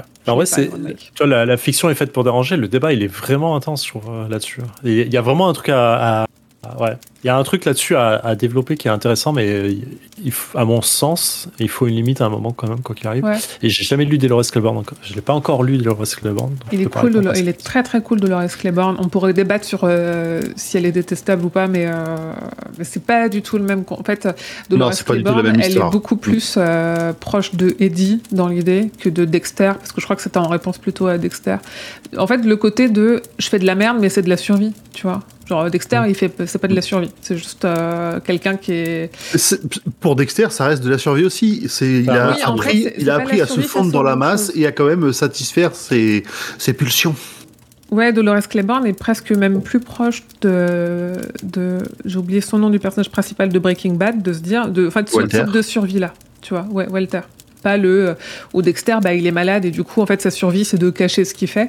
Mais, euh, ouais. Hum. Ouais, long débat, très long débat, on s'est égaré. Euh, Pardon. non, non, euh, c'est intéressant en réalité. En plus, c'est bien ce que je disais au début du podcast que euh, bah, on va faire beaucoup de redites. Bah, du coup, non, parce qu'on parle pas de la tour sombre. Mais c'est hyper intéressant. Ça m'a donné envie. ça m'a donné envie de relire Dolores Claiborne. Pour, euh, je pense qu'il y a des subtilités euh, que j'ai plus en tête sur ce personnage-là, qui est vraiment un, un très très beau personnage féminin de, de King pour le coup. Et le format de Dolores Claiborne, et su- en fait, le Dolores Claiborne, le format c'est euh, sa déposition à la police. Donc c'est son Ah point oui. de vue de A à Z, et c'est trop cool à lire. Je me C'est souviens la globalement, il n'y a que elle qui parle, ouais. Ouais, la première fois que je l'ai ouvert, j'ai eu peur parce que j'ai vraiment, tu vois, j'ai lu Dracula et le côté épistolaire, ça m'a vraiment fait sortir du truc à un moment donné. Lovecraft, j'avais décroché, décroché aussi pour ça parce que les journaux, pour moi, ça passe ou ça casse et il y a plein de fois où c'est passé et plein de fois où c'est pas passé. Et Dolores Claiborne, j'avais eu peur en l'ouvrant et en fait, on est tout de suite happé parce que je suis sensible à l'écriture de King. Je vais pas dire parce que c'est le meilleur écrivain, mais en tout cas pour moi. Non, puis c'est même euh, pas spécialement épistolaire. Enfin, c'est elle qui parle, donc elle, est, elle, c'est, pas, c'est vraiment de l'oral qui, qui a été Oui. transposé à l'écrit. C'est pas du, du tout de, de- du format lettre Oui, ou mais ça journal. reste où- du monologue. j'ai du euh, mal avec, euh, Mm. avec ce format-là. Tu vois, j'ai du mal quand il n'y a pas de dialogue. Et euh, ça reste Ouais. du monologue, mais qui est, qui est très très bien écrit, vraiment Dolores Claiborne. euh, je, je pense que je le. Non, je vais pas dire que je vais le relire. On sait, tout le monde sait très bien que je vais pas le relire. Mais je- T'avais lu euh, Handmaid's Tales, enfin le, la Servante écarlate, Oui, je l'ai lu. Ouais, ouais. ouais, ouais il est du coup très qui est très épistolaire aussi. euh, Ouais. Incroyable. Euh, Jessie également est extraordinaire pour ce que je veux dire. Oui. Et Jessie Et- est liée à Dolores Claiborne. Et du, mais du coup, Dolores Claiborne, ça fait très, euh, de ce que j'entends, ça fait très Her Story dans le dans l'idée quoi. Le côté très déposition, il y a que elle qui parle et qui donne sa version des faits. Ouais, sauf qu'il n'y a pas d'enquête, quoi. Moi, le souvenir que j'ai de Her Story, on parle d'un jeu vidéo de Sam Barlow, si je ne m'abuse. euh, Tellement meilleur jeu du monde. Ouais, après, le truc de Her Story, c'est que tu passes ton temps à, à, à chercher des bouts de, des bouts d'histoire. C'est tellement cool. Oui. je crois que je l'ai désinstallé il n'y a pas longtemps, parce que je le finirai jamais. Mais ouais, non, pas tant. Enfin, peut- enfin, ça dépend ce que tu vois. Peut-être peut que ce que tu as vu dans Her Story, tu le verras dans Dolores Claiborne. Voilà, tu sais ce que tu lis, euh, tu sais quelle est ta prochaine lecture. ta prochaine lecture, c'est la tour sombre. Ah oui Et si Dolores est dans l'autre deux mondes, est-ce que tu vas lire? Ah, carrément. J'allais Ah. demander, je crois pas que ce soit relié, directement relié, je suis pas sûr. Euh, Mais si, je lirai. Alors Dolores Claiborne non, mais Dolores Claiborne il revient souvent quand il est cité euh, avec Rose Madder. Et moi Rose Madder, je serais curieuse de le relire ou s'il y a des gens qui l'ont lu il y a pas longtemps sur quand elle passe le tableau, est-ce que- dans dans quel univers elle est? Je, en fait, je voudrais, je suis sûre que cette histoire de passage de tableau, il y a, il y a un lien à faire avec les passages de Monde avec la Tour sombre. Bien sûr. Donc, euh, et, j'aimerais bien le, au moins relire ces passages-là ou les retrouver ou pour faire vraiment des liens de. Je suis sûre que euh, King il a, dis- il a dé- disséminé des indices quoi. En plus, ça s'appelle Rose. Genre, euh, est-ce que c'est pas le plus gros indice qu'il vous faut quoi qu'elle s'appelle Rose? Euh, On en était où? Quart de fille sur Twitter qui nous dit Bonjour à tous, j'ai une théorie pas tout à fait tour sombre, mais Shining. En écoutant le roi Steven, encore, on comprend que Danny dans Shining a été lâché par son père. Il a le Shining. Jack se fait renverser, il a le Shining. Alain qui subit l'entraînement de Cort a dû se prendre des coups plus d'une fois, il a le Shining. Et si le Shining était le résultat d'une espèce de traumatisme au cerveau après un coup sur la tête Dis-moi ce que vous en pensez, merci d'avoir lancé ce, po- ce podcast. Commotion cérébrale, j'ai des pouvoirs Ouais. Ouais. Parce que En là, euh, Zone, il a le Shining. Enfin, tu vois, c'est. euh, En fait, on avait vu que euh, dans la VO, euh, on parle pas de Shining, on parle de Touch. Mhm. Alors, euh, du coup, c'est un peu. En fait, c'est compl- déjà le Shining, on n'a pas une définition. euh, Est-ce que le Shining, c'est uniquement ce qui nous est montré dans Shining à ce compte-là Pourquoi pas Ou est-ce que le Shining, c'est tous les pouvoirs de tous les enfants Tu vois, dans l'idée. Et, Bah, En euh, même sens, c'était le pouvoir de, euh, de- tous les pouvoirs de, qu'il y a autour. Quoi. Carrie, c'est pas le chain. Quoi. non. On a essayé de faire le lien, mais il n'y a pas vraiment de. c'est- C'est vraiment jamais mentionné. Le, le- le- pour moi, le, le Shining de Jake, euh, c'est plein de choses. Ça lui permet de voir les, de voir les, les fantômes. Ça lui permet de quand même de. Il y a de la télépathie aussi, un peu comme on, on le voit dans The Touch. C'est assez- les deux sont très proches Ouais, dans, les, Touch, ouais. dans les différentes représentations qu'on a pu voir, mais le, le lien est pas direct. Le lien est pas établi clairement comme on l'a en français. Est-ce que c'est pas juste une appellation euh, différente euh, dans un monde différent? Si, je pense qu'il y a un peu de ça.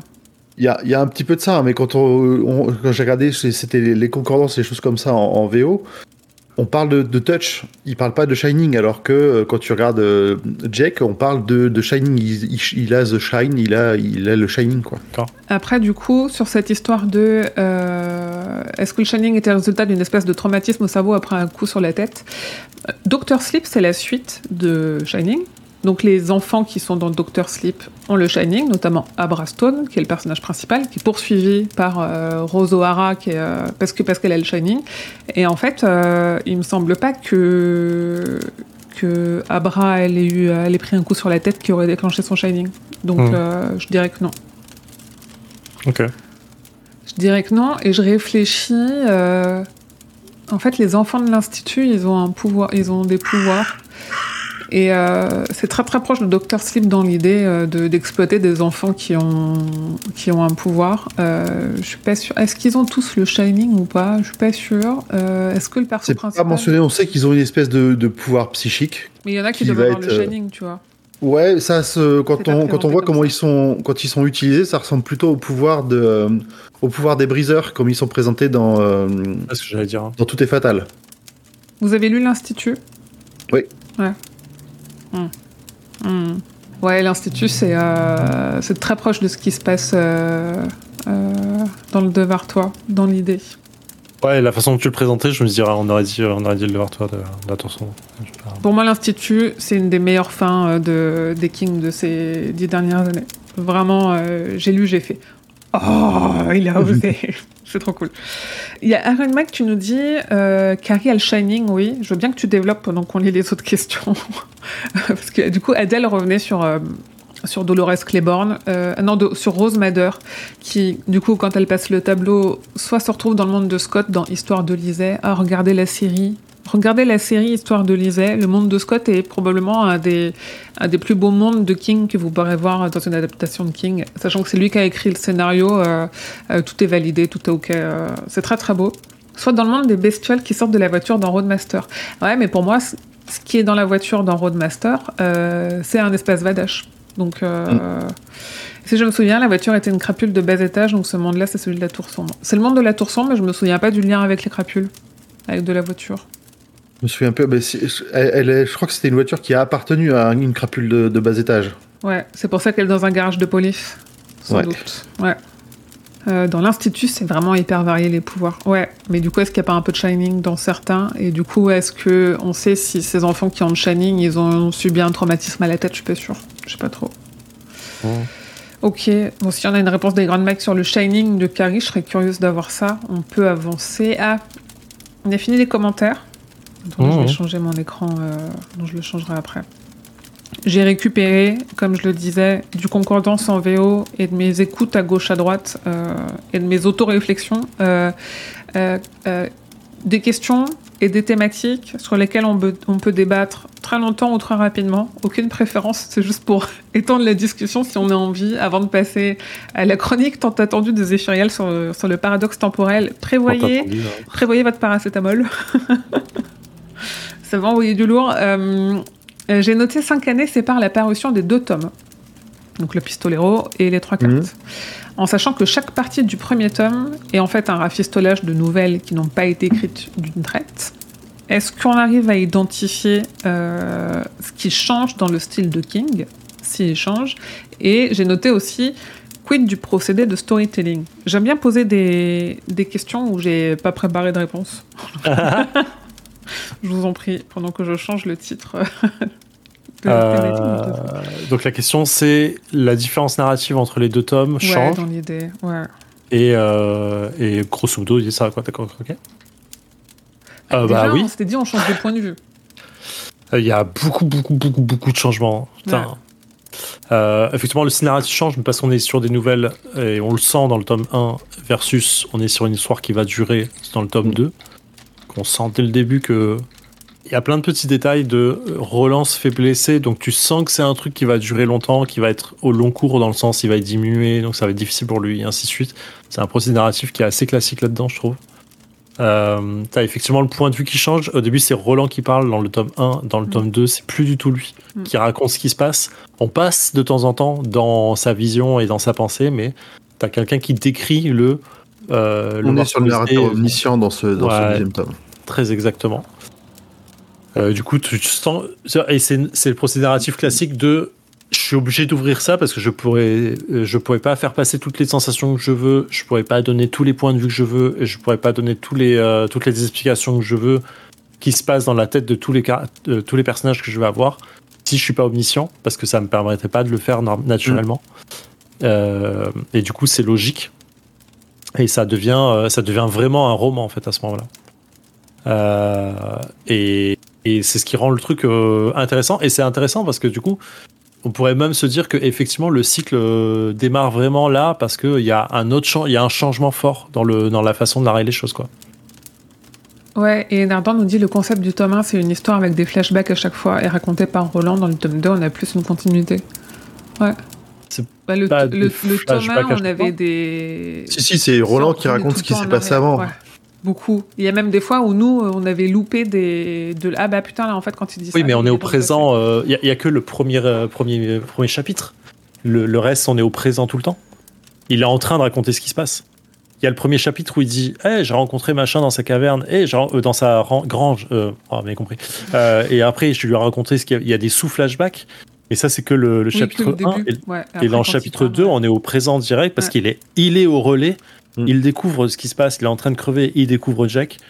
Et ils partent ensemble. Et ainsi de suite. Après, il y a des mini flashbacks parce qu'on parle du passé Mm. de Roland. Et il raconte, euh, Roland raconte ça à Jack. Mais on n'a plus de flashbacks euh, dans l'idée. On est juste dans le présent pur et dur. Oui, c'est pas le à moins- tome qui est comme ça.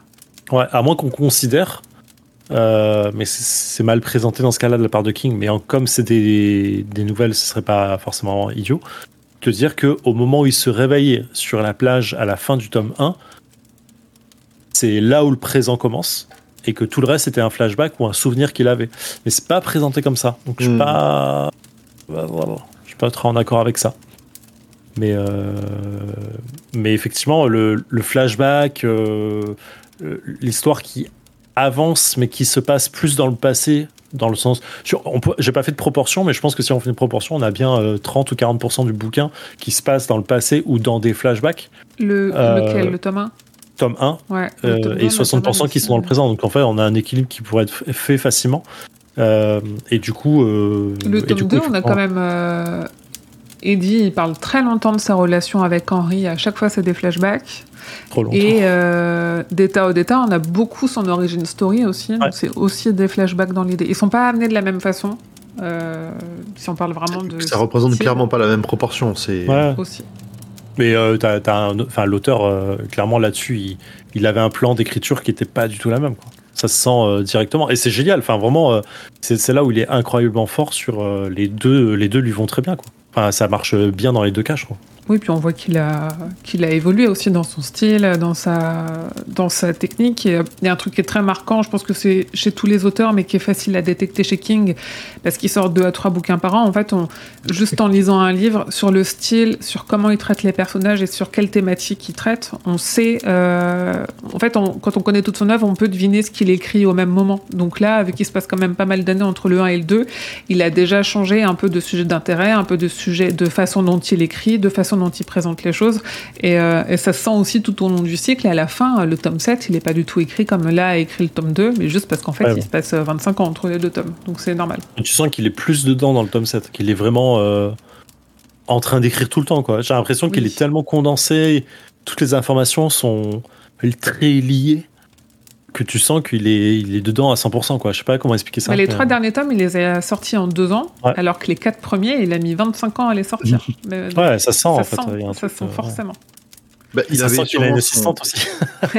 Ouais, puis il savait, il savait où il allait, ce qui n'était pas forcément le, le cas dans ce qu'il faisait au départ. Oui, Là, il, a euh, il avait, je pense, il avait probablement pensé à sa fin, et le but c'était de, c'était de tracer pour y arriver. Hum, hum, hum. Même si ça représente quand même un paquet de pages non conséquents en deux ans. Oui.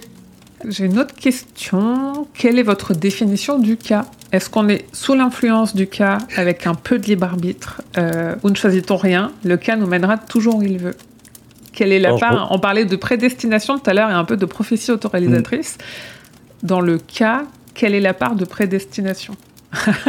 Il sort son Alors, carnet. Est-ce que c'est le son carnet, du carnet. tome 1 ou du tome 2 C'est le tome 1. J'avais, j'avais fait une, une définition euh, du cas que je trouvais incroyable.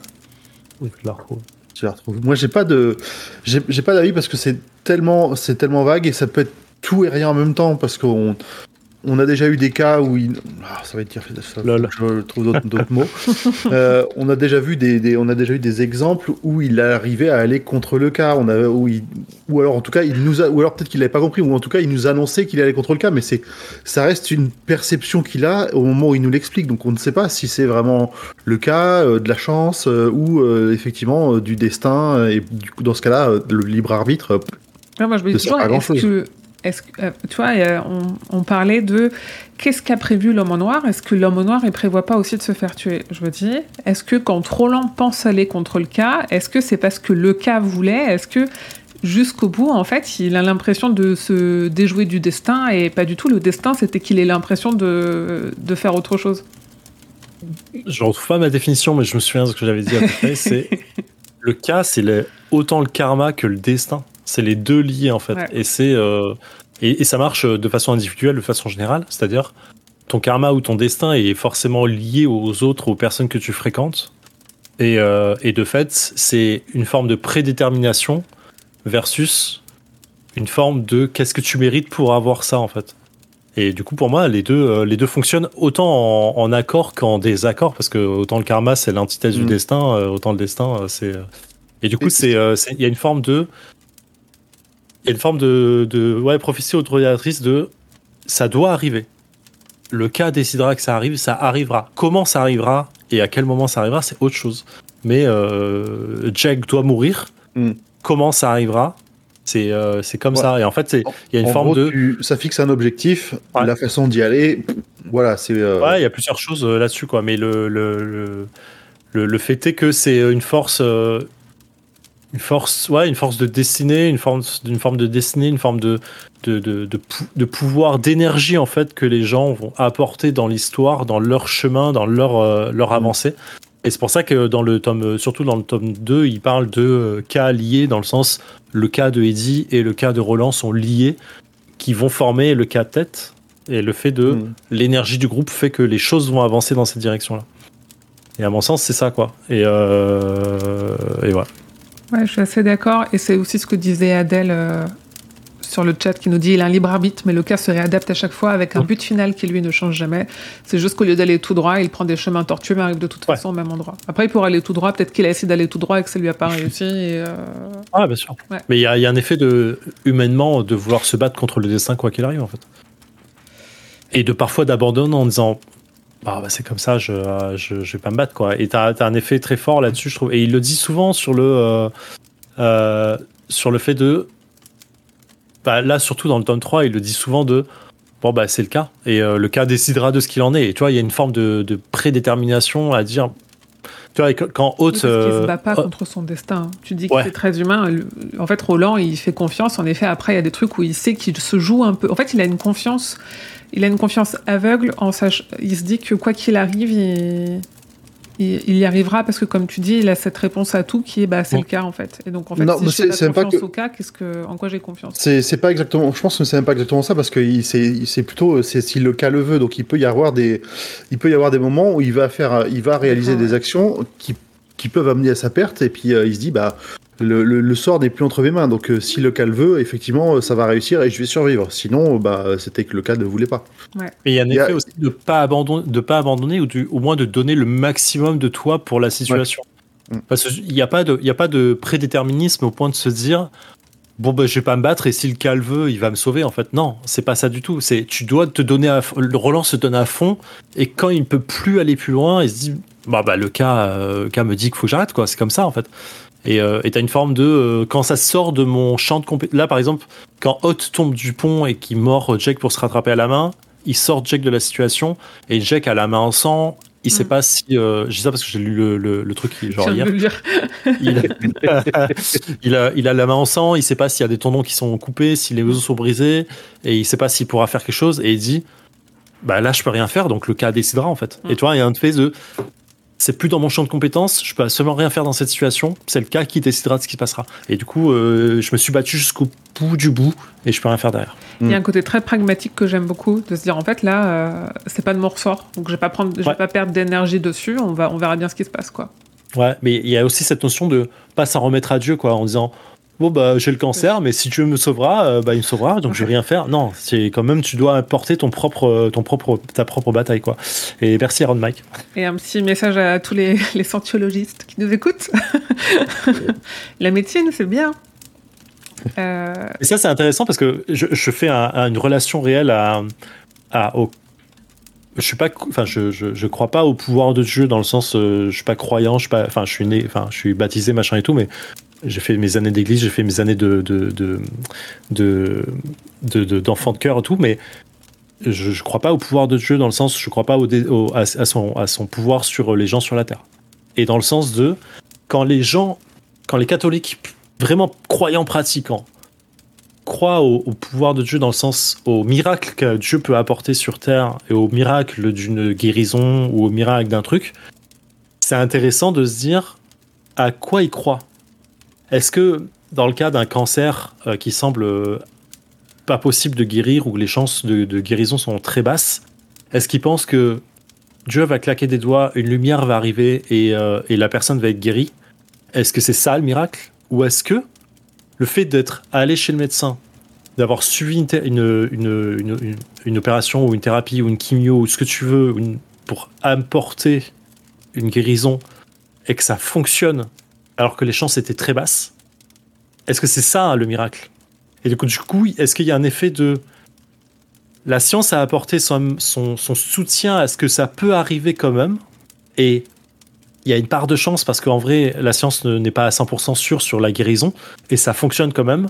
Est-ce que du coup, là, les, catholiques croyants pratiquants voient le miracle de Dieu en disant bah, il y a une forme de, de cas qui a apparu et qui a sauvé la personne? Ou est-ce qu'ils attendent juste de se dire non, non, ça doit arriver par le pouvoir de Dieu, par le pouvoir de mes prières, et la médecine ne doit pas arriver là-dedans. Et en fait, je suis toujours un peu curieux de me dire est-ce que finalement la création de la médecine, la création euh, de tout ce qui est euh, voir vraiment combattre les maladies du reste fait partie du plan de Dieu dans, dans leur vision et de se dire bah, ça fait partie du plan et Dieu nous donne les, les, les, les capacités nécessaires à créer ça et arriver à ce point de guérison ou est-ce que pour eux, c'est de dire, bah non, euh, c'est antithèse et ça ne devrait pas arriver Je sais pas si je suis clair dans ce que je dis. Oui, c'est très clair. Après, ça serait compliqué de, de mettre tous les croyants et les pratiquants euh, dans le même panier, de se dire, ah bah, si les croyants, c'est forcément qui voient les choses comme ça et que du coup, pour le. Enfin, moi, je connais des, des, croyants pratiquants qui ne croient pas forcément au miracle, tu vois. Donc, c'est déjà autre chose. Euh, moi, la façon dont je le vois, et notamment là sur le, le côté, en, en effet, très fataliste, comme le dit Enardan sur le cas, c'est moi, je suis pas croyante, mais les fois où je me suis interrogée là-dessus, c'était sur euh, réussir à trouver une espèce d'apaisement dans tout ce qui paraît vachement injuste. Moi, je crois au karma. Euh, je crois beaucoup aux signes et au. En fait, il y a des fois, j'ai envie, de voler une pomme dans un magasin. Je me dis, bah non, parce qu'en fait, euh, il va m'arriver un truc derrière. Je crois à ces choses-là. Et je, sans pour autant que ça définisse ma vie, ça, ça en tout cas influence mes comportements. Je me dis, je pourrais jamais euh, être quelqu'un qui fait des crasses aux autres parce que j'ai peur réellement que ça me revienne euh, aux figures d'une façon ou d'une autre. Donc je crois à ça. Je me dis, si j'avais, si je devais croire en vraiment quelque chose de très concret, ça serait pour ce côté fataliste de dire, ok, ça m'apaise de me dire, il arrive, je fais tout bien, et il m'arrive des conneries. Et en fait, il faut juste un moment que je me dise, je me remets à autre chose euh, qui est pas de mon ressort. Et là, moi, où je, où du coup, euh, j'ai entendu beaucoup de discours de personnes qui, euh, dans des moments difficiles, ont perdu leurs croyances parce qu'en fait, il y a, dans, toutes les croyances, il y a sa façon de croire et sa façon de pratiquer. Et il y a beaucoup de personnes qui croyaient en un dieu, une entité, et qui se sont dit, enfin, qu'ils ont même personnifié au point de se dire j'ai tout fait bien, pourquoi il me fait ça? Donc du coup, euh, je, euh, je, comprends pas son, je comprends pas ce délire, euh, j'arrête de croire en lui. Et pour autant, il y a aussi ce côté de de se dire ok, en fait, il y a quelqu'un qui a un plan quelque part. Euh, si je dois en chier, j'en chierai, et puis on verra ce qu'il y a au bout du chemin, quoi. Et je mmh. comprends ça, et moi j'ai j'ai beaucoup de mal avec ça quand même, mais, euh, mais je le Moi, j'ai beaucoup de mal parce qu'il y a quand même une forme d'égoïsme à se dire que bah, parce que j'ai euh, j'ai vénéré, j'ai fait tout ce qu'il fallait bien, euh, le grand Dieu, il va s'occuper de moi, personnellement, ma petite personne. Il a que ça à faire de sa vie. Mm. Et c'est toujours un peu, un peu bizarre ce genre. Autant, autant j'aime bien la réflexion euh, de Zef, sur, et je l'approuve même plutôt complètement sur le fait que bah, s'il y a un Dieu, effectivement, bah, il nous a laissé sur Terre, il nous a laissé notre libre arbitre pour faire plein de choses, notamment inventer la médecine, les médicaments, la science et plein de choses. Attention avec ça. Le Dieu ne doit pas laisser le libre arbitre. à la base, il voulait pas qu'on ait de libre arbitre. Attention. Hein. Jardin oui, oui, bah, oui, bah. Oui, mais c'est Satan qu'il l'a fait. Non mais les voies, du, les voies du Seigneur sont impénétrables. Ça se trouve depuis le début, même ça, il voulait que ça se passe. Il voulait que ça, se passe ça. Il voulait qu'on ait une rébellion, qui ait une rébellion qui vienne des humains. Satan, euh, pas, enfin, il vient pas de nulle part. Il a été créé exprès. Euh, non, mais bien sûr. Le, ah, je, peux parler des heures de euh, pourquoi, pourquoi le, l'enfer de Dante est une très mauvaise vision de ce que devrait être l'enfer parce qu'il sert le plan de Dieu et que par logique, si Satan est la personnification antithèse de Dieu, il ne devrait jamais servir le plan de Dieu, donc ne devrait pas punir les hommes parce qu'ils n'ont pas respecté les lois de mm. Dieu. Il y a un effet euh, mm. incroyable là-dessus, je, mm. je, peux en parler des heures. Mais euh, il y a une phrase qui est super. Enfin, une phrase. Je, ne sais pas si vous avez. Très mauvais film, désolé, je me souviens même plus, mais il y a un film avec euh, Jim Carrey où il prend la place de Dieu pendant un temps où Dieu et Morgan Freeman. oui, oui. Post puissant, voilà. Bon, le film, on en pense qu'on en pense. moi, j'aime bien. C'est rigolo. Il y a une phrase. Il y a une phrase qui est incroyable dans ce film qui m'a marqué à vie, je crois. C'est à un moment, il, il, euh, il, il, parle avec euh, Dieu, donc avec Morgan Freeman, et Morgan Freeman lui dit Pourquoi tu as, euh, euh, je sais plus, personne lambda numéro 2, pourquoi tu lui as fait gagner au loto pour qu'elle se sorte de cette situation où elle était en mode elle allait être virée de chez elle, quoi, elle pouvait plus payer le loyer.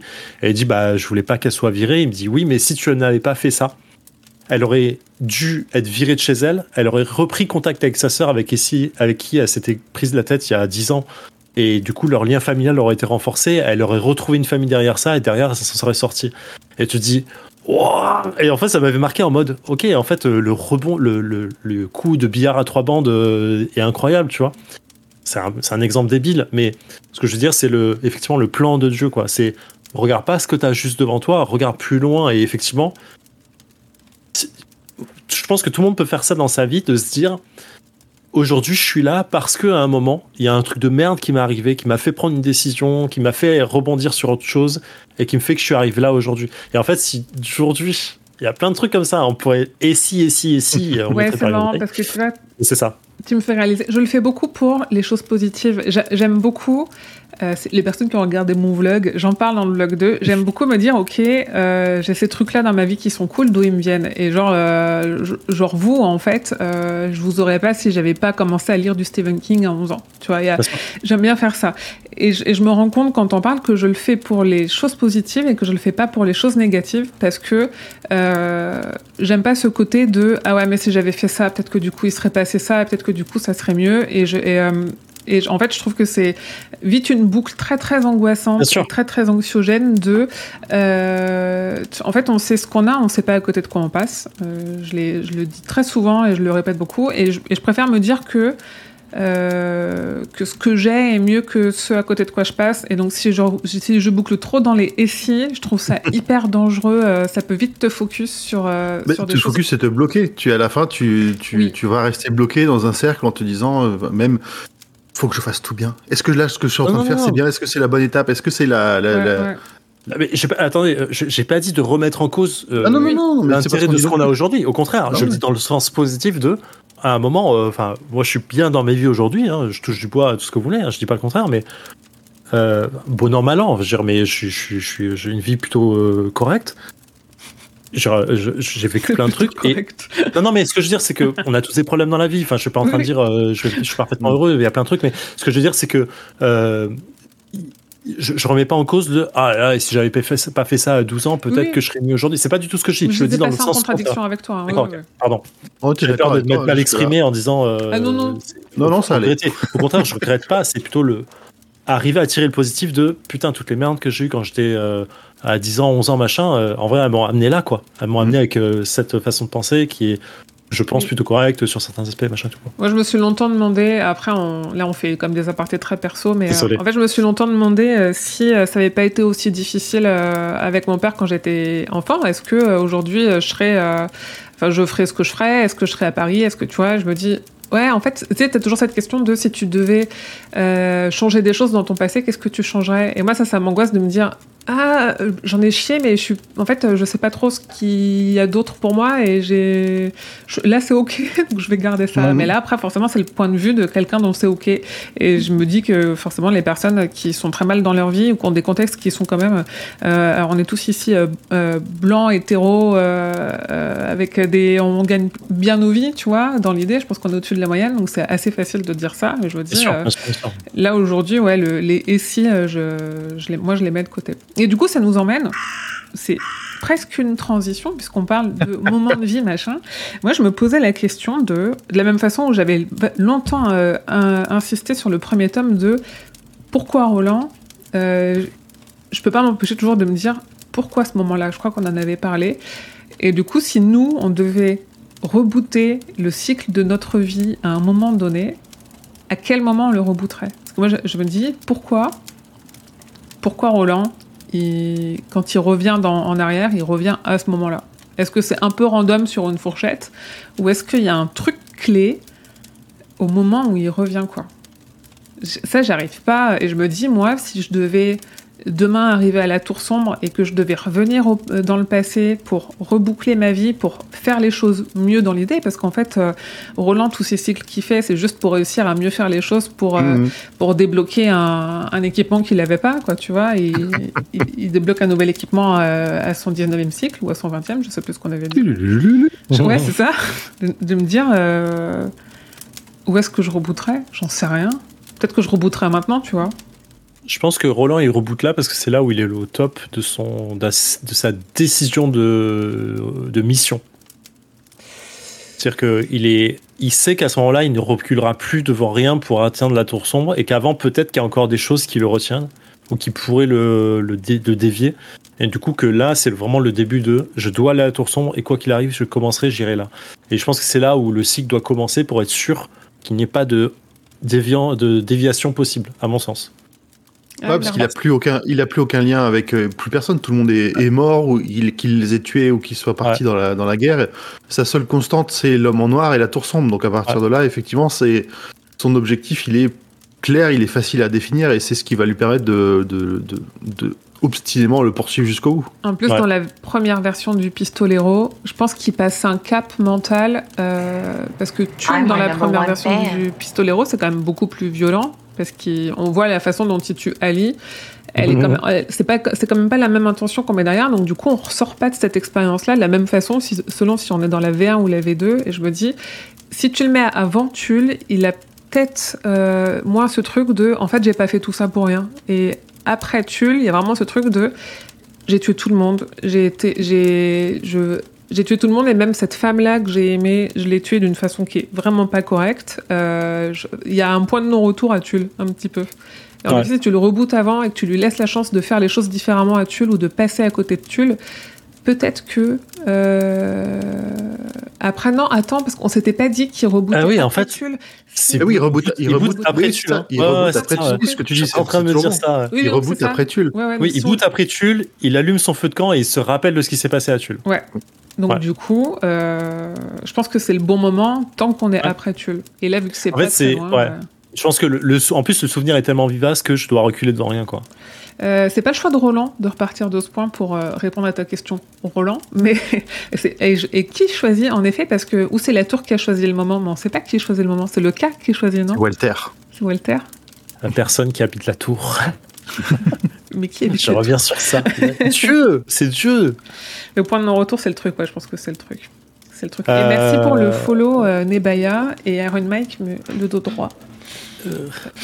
On dirait Mais du poil. coup le euh, ou rebooter, euh, c'est chaud. hein. le, dos droit Zéphiriel. On- Iron Mike a utilisé des points de chaîne, ne le déçoit pas, c'est. Est-ce que je dois, je dois, euh, Bah, parce que c'est Iron Mike en plus. je vais sortir de la caméra. On est trop Oh, marrant. je gonfle les pecs. Hum, je suis droit. Je suis tout droit. Euh, que Le problème, il repense à son ancien cathète avec Cuthbert et Alain. Hmm. Je pense que le truc clé, c'est Tulle. Et moi, je me dis, c'est quoi mon Tulle à moi? J'en sais rien, en fait, je le saurai à la fin de ma vie. Ouais, voilà, c'est ça. J'ai pas de, j'ai pas de zone de reboot. euh. Ça se trouve, c'est ce soir notre Tulle que demain, il va se passer un truc de fou. Et, euh, Ouais, ouais, c'est de- doucement, doucement. hein. En fait, un aspect de. Il faudrait rebooter pour se dire on doit améliorer notre vie à partir de là. C'est ça l'idée? Ouais, c'est ça l'idée, je pense. C'est un peu ce qu'on est en train de dire. Ouais. Ouais. Mais Améliorer, fait- améliorer notre vie ou nous donner les clés pour avoir ce qu'on veut au bout. En fait, c'est surtout ça l'idée, tu vois. Le tube de François Hollande dit Roland le robot. Mais du coup. Parce que en, en vrai, Roland, il améliore pas sa vie au fur et à mesure du Bah des non, c'est cycles. pour ça. Il, il, a, il, il Il améliore la possibilité de la fin, en fait. Ouais. Mm. Et c'est plutôt Bah, il ça. améliore. Enfin, on ressent quand même qu'il améliore un peu sa vie parce que c'est, on, on sent quand même, on a l'impression que ses relations avec Eddie, avec Jake, avec euh, avec Susanna euh, sont différentes de ce qu'il a pu vivre dans les dans les cycles d'avant. Donc ça, Ouais. ça, ça aide aussi au fait qu'il a, il, bah, il, il obtienne le corps à la fin quand il reboot. Est-ce que du coup, nous, l'idée, c'est pas de, euh, de prendre des meilleures décisions de carrière pour améliorer notre retraite? C'est pas ça la fin pour nous. Putain, Macron, il a pas rebooté une seule fois, le connard. Euh, non, bah, une-.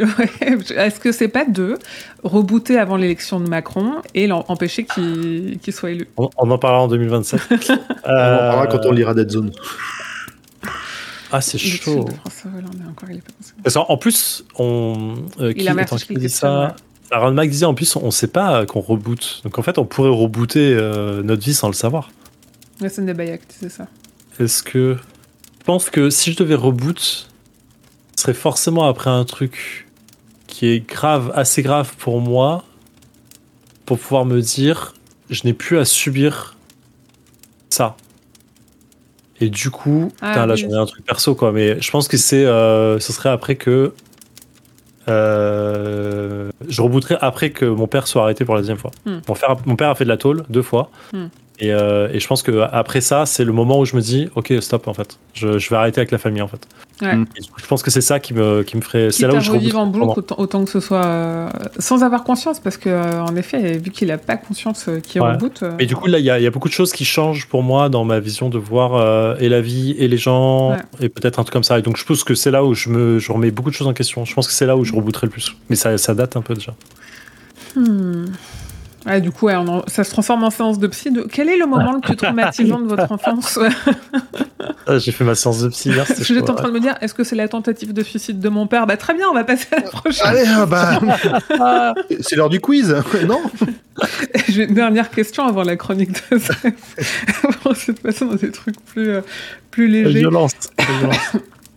Euh, si vous pouviez passer une journée avec un personnage dans son contexte d'origine, Ah putain, n'importe ça- quel personnage de la Tour Sombre, donc on peut partir aussi sur euh, genre passer une journée avec Hot euh, quand, euh, quand il est peux- on peut de répondre Hot, pour les vois. autres. Dans son contexte d'origine, ce serait et Hot. Trop facile, trop facile. Évident. Les Baya Hot aussi. Hmm. Ah, Dans putain, son contexte, hein, c'est c'est pas facile. hein. Bah ouais, c'est-à-dire que si tu veux passer une journée avec Eddie, c'est euh, Eddie quand il est drogué euh, à New York. Ouais. C'est pas Donc Eddie euh, sur, la, sur la plage. Oh, Eddie. Ah, il y, en a- il y en a trop. Arrêtez, il y en a trop. Je me dis, moi, je me dis Callahan. On est au euh, moins trois en tête. Bah vas-y, en fait, tu peux en dire plusieurs. Hein. Euh, Blaine, Ah, ce serait Callahan aussi, Adèle. Je le savais, Adèle. Avec Blaine. Ah, bien sûr. Ah oui, ah, moi j'étais, je, j'avais- je pensais que à ceux qu'on venait de croiser, mais Blaine. Avant euh, qu'il perde la tête, j'avoue. Oui, oui, non, on peut faire Eh tout oui. le cycle. On peut faire tout le cycle. Le, le- déjà, il a une connaissance quasi infinie. mais Euh, il traverse tous les mondes. il traverse tous les mondes. il t'amène à la tour. J'avoue. Euh, non, tu passes Blaine, juste une ouf. journée avec lui. hein. Ouais. Bah, à 900 km/h, il t'amène la tour. Blaine, c'est malin. J'avoue, c'était malin de dire Blaine. Euh, je pense que- en plus, c'est le premier qui me vient en tête, mais je pense que parce que je suis dans le tome 3. Euh, Randall Flagg, les gars. C'est quoi, le quoi le contexte d'origine de Randall Flagg? Quelle est l'origine story de Randall Flagg, tu vois? Je vais découvrir à ce moment-là. Voyage vers l'inconnu. je veux que, toutes les euh, réponses. Je veux toutes les réponses. Randall Flagg, quand il est en mode euh, euh, homme en noir dans le désert, quoi. Ouais, en vrai, moi, je pense envie, que j'aimerais de bien palabrer euh, avec lui aller parler avec Roland, parce que c'est vraiment, euh, je sais pas, j'ai Mm. l'impression que c'est quelqu'un qui a des choses à m'apprendre sur la vie, tu vois. Autant qu'il puisse me saouler, t'as as vraiment ce côté de, euh, Ouais. bah, en fait, euh, explique-moi euh, comment comment on devient aussi fort et comment on peut avoir un mental aussi euh, aussi fort, quoi, tu vois. Ouais. Il, a, il a les clés de euh, euh, arrêter de se faire rouler dessus par ses émotions, par les gens. Après, il faut trouver un équilibre, mais euh, pour moi, je me dis, mais euh, Ouais, il, mais il je a pense quand même qu'il quelque saura chose pas te de- l'expliquer. Ouais. Tu sais, mais c'est de s'inspirer de son aura, je sais pas. Quelque chose.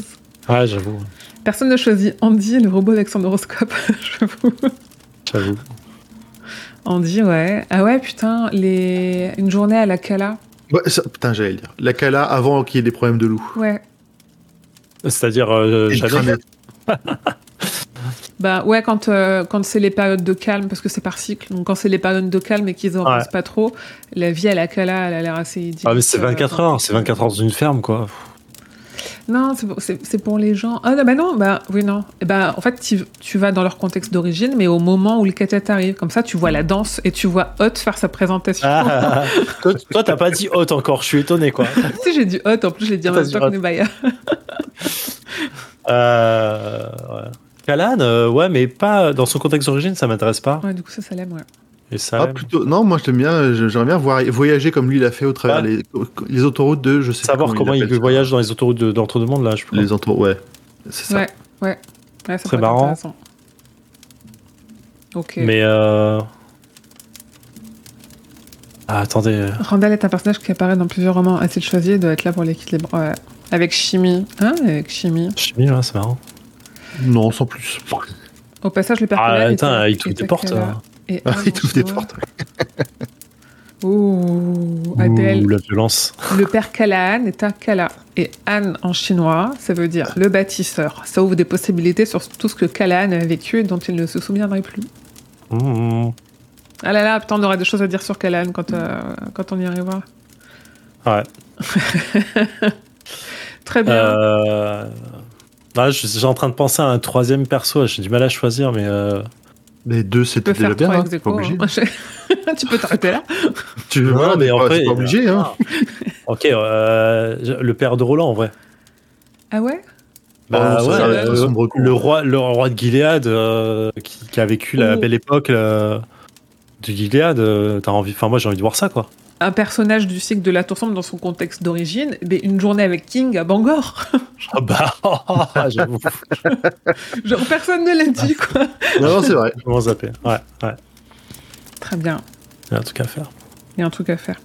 Est-ce que, Zef, tu es prêt pour. euh, alors, j'ai demandé à, à s'il pouvait nous faire une. En fait, on a, quitté le dernier épisode avec des premiers concepts de paradoxe temporel. Je le disais, on a tous les trois commencé à lire Terre perdue, qui est là pour le coup, euh, dès, les, dès les premiers chapitres, et euh, euh, très très paradoxe temporel, parce qu'il y a vraiment cette histoire de Roland qui se souvient de Jack, qui en fait n'était pas là, mais qui en fait était là, machin. Moi, je me souviens, le paradoxe temporel, c'est arrivé dans ma vie avec Retour vers le futur. Et j'ai mis très très longtemps. En fait, ça me perdait. Je, vraiment, j'ai pas un cerveau. Tu vois, comme la méta, je commence à peine à comprendre ce qu'est la méta. J'ai vraiment un cerveau qui est pas. euh, où c'est pas facile et c'est pas évident pour moi ce genre de choses. Et moi, je me souviens avoir regardé euh, plein, plein de fois Retour vers le futur avec ma sœur et ma sœur qui m'expliquait des trucs et de, et de revoir le concept de paradoxe temporel. Vraiment, je, pense dans sa version la plus basique euh, et la plus abordable possible, expliquée dans Retour vers le futur. Et de, moi, j'ai de me dire ah putain oui donc du coup s'il retourne dans le passé et que c'est lui qui nique sa Ouais. mère bah, en fait il n'existe pas mais du coup s'il n'existe pas comment il retourne dans le passé? Et de cette boucle là qui me perd donc j'ai demandé à Zéchiriel qui a accepté qui en fait qui je pense euh, maîtrise un peu mieux et euh, au, au moins que moi euh, les autres je sais pas et surtout euh, a plus de références sur le sujet de, de, de nous parler du paradoxe temporel Ok, donc je euh, j'ai voulu faire un truc simple, mais je suis pas sûr moi-même de ce que ça donne, donc euh, n'hésitez pas à revenir dessus. Un truc. Oui, n'hésitez Euh, pas dans je- le chat à demander, Ouais. à, à- enfin déjà à compléter, parce que c'est- on Oui, ne prendra pas ouais. comme du chat splaining, c'est ok. Et, et à demander des précisions et tout s'il y a des trucs qui sont pas clairs. euh. Enfin, c'est important pour le cycle, donc c'est bien qu'on qu'on l'ait bien en tête. Ouais. C'est surtout que c'est beaucoup de Wikipédia un peu retravaillé, donc euh, y a, en vrai c'est des notions scientifiques que moi j'ai pas spécifiquement, j'essaie de vulgariser un truc qui est déjà vulgarisé, donc c'est un peu chaud. Une route, on Donc. pas besoin de route. Oui. N'hésitez pas. Euh, paradoxe temporel, donc euh, gros sujet, donc s'il en est, et surtout un sujet des plus controversés dans la pop culture. Oh. puisque chacun a un peu son avis sur comment on peut dire, comment les choses devraient se passer, comment on peut dire ce qu'on veut, comment imaginer, on peut imaginer ce qu'on veut sur qu'est-ce qu'un paradoxe et qu'est-ce qui devrait provoquer dans le temps. Hmm. Personne n'est vraiment d'accord, mais pourquoi? Donc revoyons un peu les bases. 1. Petit 1. Euh, là, il y en a que deux. Il y a que 1 et 2 parce que c'est les deux bases du truc. Donc, le paradoxe de base avant le paradoxe temporel. Le paradoxe de base, ça veut dire quoi? C'est une proposition qui contient ou semble contenir une contradiction logique Hmm.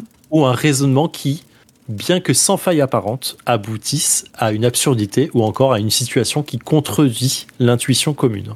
Est-ce que tu as un exemple de paradoxe 0 égale 1, c'est un paradoxe. Ouais. Ça, ça, si tu fais une démonstration euh, mathématique, je sais ça parce que je regarde beaucoup de vidéos de mathématiques, mais Ouais. il y a des une démonstration mathématique qui arrive à ça, parce qu'il y a des erreurs dans le raisonnement, mais à la fin, tu arrives à un paradoxe qui paraît logique, mais parce qu'il y a un moment, il y a un truc qui a déconné qui fait que ça arrive à ça, en fait. Donc c'est un paradoxe. Ok? Le paradoxe ne veut pas dire qu'il n'y ait pas d'erreur. Le paradoxe dit juste que ta finalité, elle n'est pas cohérente avec ce que ton intuition ou ce que la conséquence devrait être. D'accord? So far, so good. So far so good. Deux. Tout va bien. Pour, pour, pour un grand poil, je suis sûr qu'il est dedans. Euh, deux, le principe de causalité. Donc, important pour la suite, ça affirme que si un phénomène qui est nommé la cause produit un autre phénomène qui est donc l'effet, alors la cause doit précéder l'effet. Hmm. Je donne, je frappe une boule de billard, elle avance. La cause, c'est que je l'ai frappée. L'effet, c'est qu'elle avance.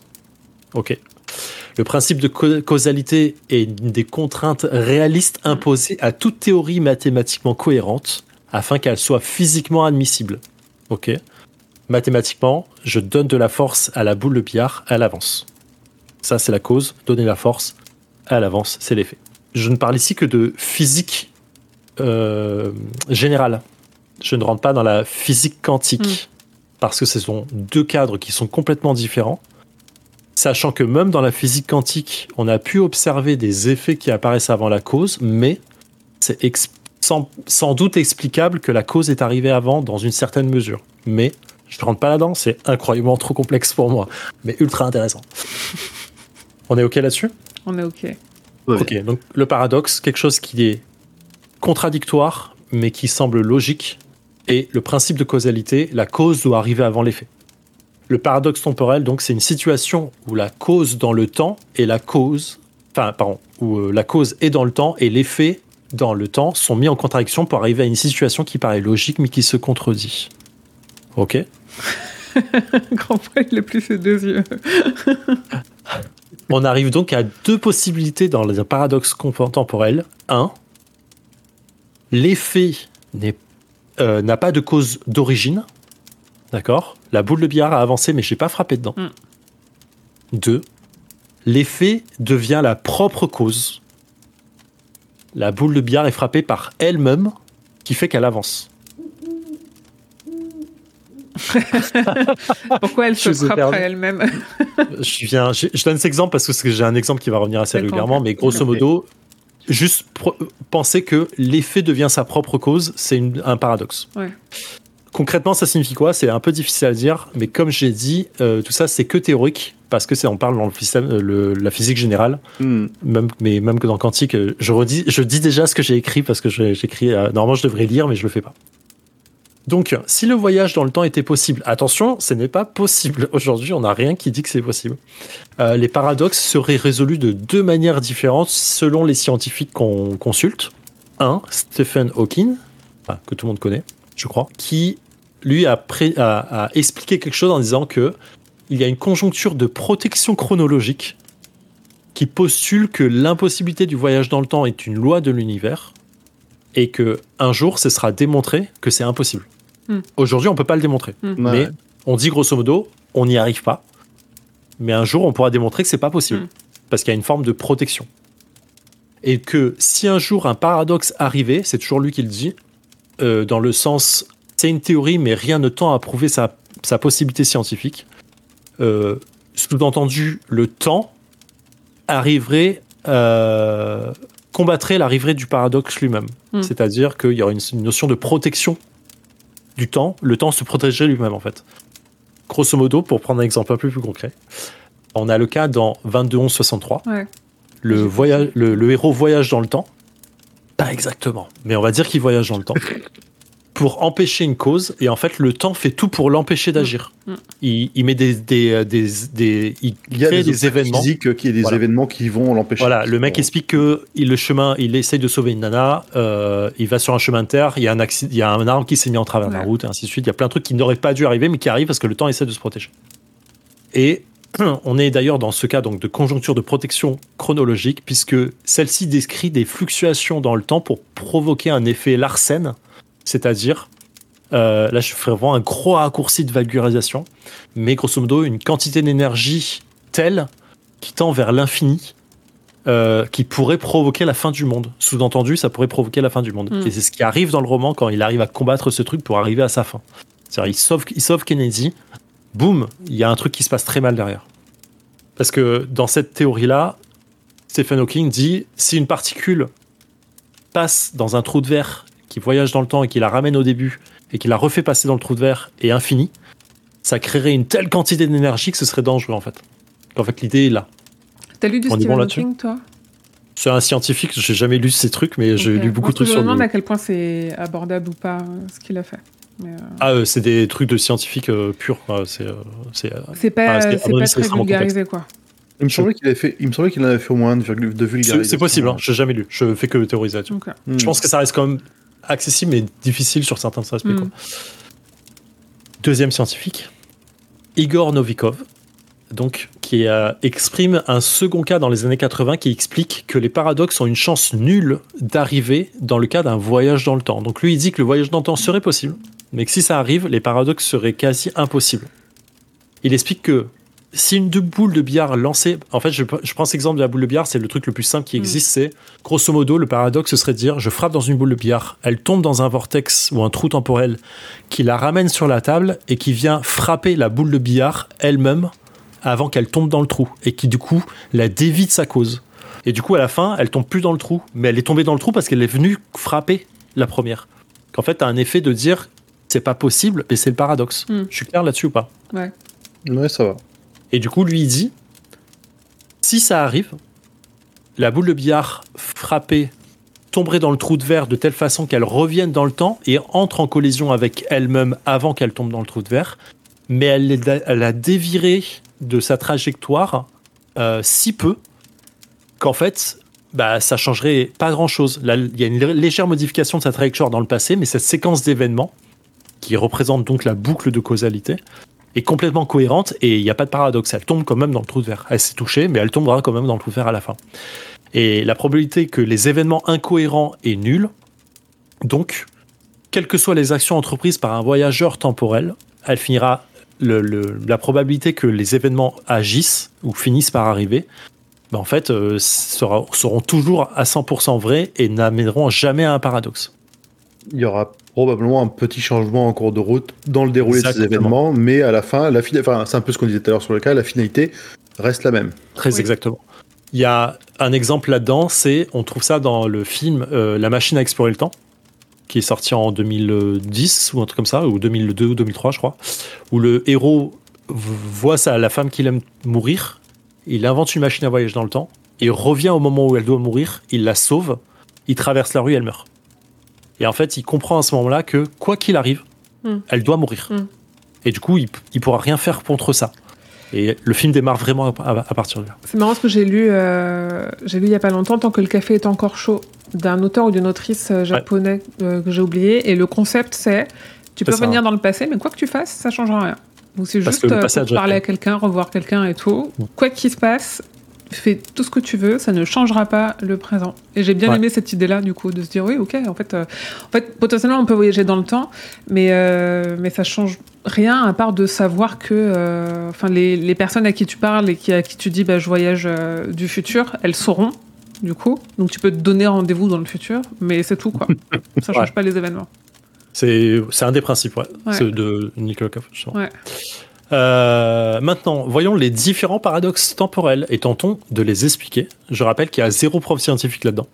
Euh, c'est majoritairement la fiction et la littérature qui ont apporté l'idée du paradoxe temporel et qui a aidé à créer des cas d'école. Mm. Euh, et donc, si un jour on arrive à voyager dans le temps, impossible de savoir vraiment ce qui va se passer si on change quelque chose dans le passé. Euh, je vais vous donner des différents noms de paradoxes et euh, vous allez me dire comment vous voyez le paradoxe si vous ne connaissez pas déjà? En plus, il y a un truc, Euh. il y a, il y a- alors je sais pas à quel point il tient la route à pas ou pas, mais il y a un, un truc très simple qui est dit en fait si on pouvait voyager dans le temps, ce serait déjà fait. Il y a déjà quelqu'un du futur qui serait venu. Ah, c'est un des paradoxes. Ouais, c'est ça en fait. C'est un des paradoxes. Ouais. Euh, C'est le premier je truc que j'entends en général, euh, tu vois. Ouais, ouais. Ouais. Mais c'est euh, c'est marrant parce que on va y venir. Ok. Donc je, euh, je vous donne le nom, vous me dites ce que vous en pensez en disant Hum, ça voudrait dire ça. Il y en a qui sont très explicites. Et si vous trouvez des exemples de films ou de séries ou dans la tour sombre éventuellement, N'hésitez pas il dans le serait chat. arrivé. Ou dans l'œuvre de King, hein, parce qu'il y a des, petits voyages temporels, pas tant, parce que je pense que c'est trop que c'est complexe et c'est pas du tout des, ce genre de choses qu'il a envie de faire, mais. euh, Ouais, j'expliquerai pourquoi c'est pas vraiment le cas, mais je vais y venir après. Ouais. Paradoxe du grand-père, c'est le premier qui existe. Selon vous, c'est quoi? Euh, je si le je, connais. si Tu je le connais tue mon grand-père, est-ce que. Non, c'est pas ça. Attends, paradoxe Si, si. du grand-père. Si, c'est ça? Voilà, c'est la bonne voie. Euh, en fait, si je. Enfin, du coup, c'est avec le grand-père, mais ça passe avec. Avec tous les aînés, si je retourne dans le, dans le passé, est-ce que je peux tuer mon grand-père? Parce que si je le tue, j'existe pas. Mais du coup, si j'existe pas, je peux pas revenir dans le passé pour le tuer. c'est un paradoxe. Tu existes parce que tu as pu le faire, mais bah, du coup, qu'est-ce qui s'est passé quoi? Ouais. C'est effectivement c'est le, le plus gros paradoxe de base. Si je voyage dans le temps et que je tue mon grand-père, dans ce cas-là, il n'a pas pu donner naissance à mon père, Oui. qui n'a pas pu de donner naissance. Mais du coup, je peux pas voyager dans le temps pour le tuer. Cependant, je viens de le faire. C'est euh, le cas général de Retour vers le futur C'est 1. ce que j'allais dire. Ouais, Mm. c'est ça. Voilà. Et Marky McFly revient dans le temps. Il empêche son père de rencontrer sa mère ou sa mère de tomber amoureuse de son père, du moins. Et du coup, bah, il, il n'est pas. Mais du coup, ils résolvent le paradoxe en disant tu vas disparaître si à ce moment précis, précis il ne s'embrasse pas. Parce que du coup, il n'y aura plus de chance. Mm. Un peu le cas. Mm. Euh, On, on en revient à retrouve. Terminator, nous dit Iron Mike. Ah, c'est pas. Terminator, c'est pas ça en vrai. C'est Ah, Terminator C'est intéressant. Parce que Terminator, il y a une notion de. Je, que je relise le truc, mais il y a une, notion, une petite notion de multivers dedans, mais je vais y venir. Euh, c'est marrant, dans les exemples qu'il donnait, il y a aussi Dragon Ball Z. Je suis en mode, mais oui. Parce que là, on part du En fait, il y a aussi ce voyage de retour dans le temps. C'est est-ce que tu es tout le temps sur la même timeline ou est-ce que du coup tu crées des Ouais. nouvelles timelines? Et c'est là peut-être que tu commences à aborder le concept on va y venir, ouais. En fait, on considère. Le paradoxe considère de base, le paradoxe temporel, on considère qu'il y a une seule timeline. Et que quoi qu'il arrive, tu remontes dans ta propre timeline. Ok. Ça revient pas sur la discussion qu'on avait eue où tu m'avais dit tu veux pas faire un passage de- d'explication parce que je disais on ne voyage pas vraiment dans le temps, dans le passé, parce que notre, le passé est toujours notre présent en fait. Mm. Donc en fait, on voyage que dans notre présent, Mm. mais le temps autour de nous est passé. C'est différent. J'attends le multivers, dit Iron Man. Je disais, on retrouve ça dans Retour vers le futur 1, mais on le retrouve pour la première fois dans Le Voyageur imprudent de Barjavel. J'ai jamais lu, mais a priori, c'est un peu l'idée. Deuxième paradoxe, le paradoxe de prédestination. Qu'est-ce que ça peut être selon vous Vous savez, il est, compl- il est pas complexe, mais le nom, il est abusé de ouf. Il est aussi appelé le paradoxe de l'écrivain.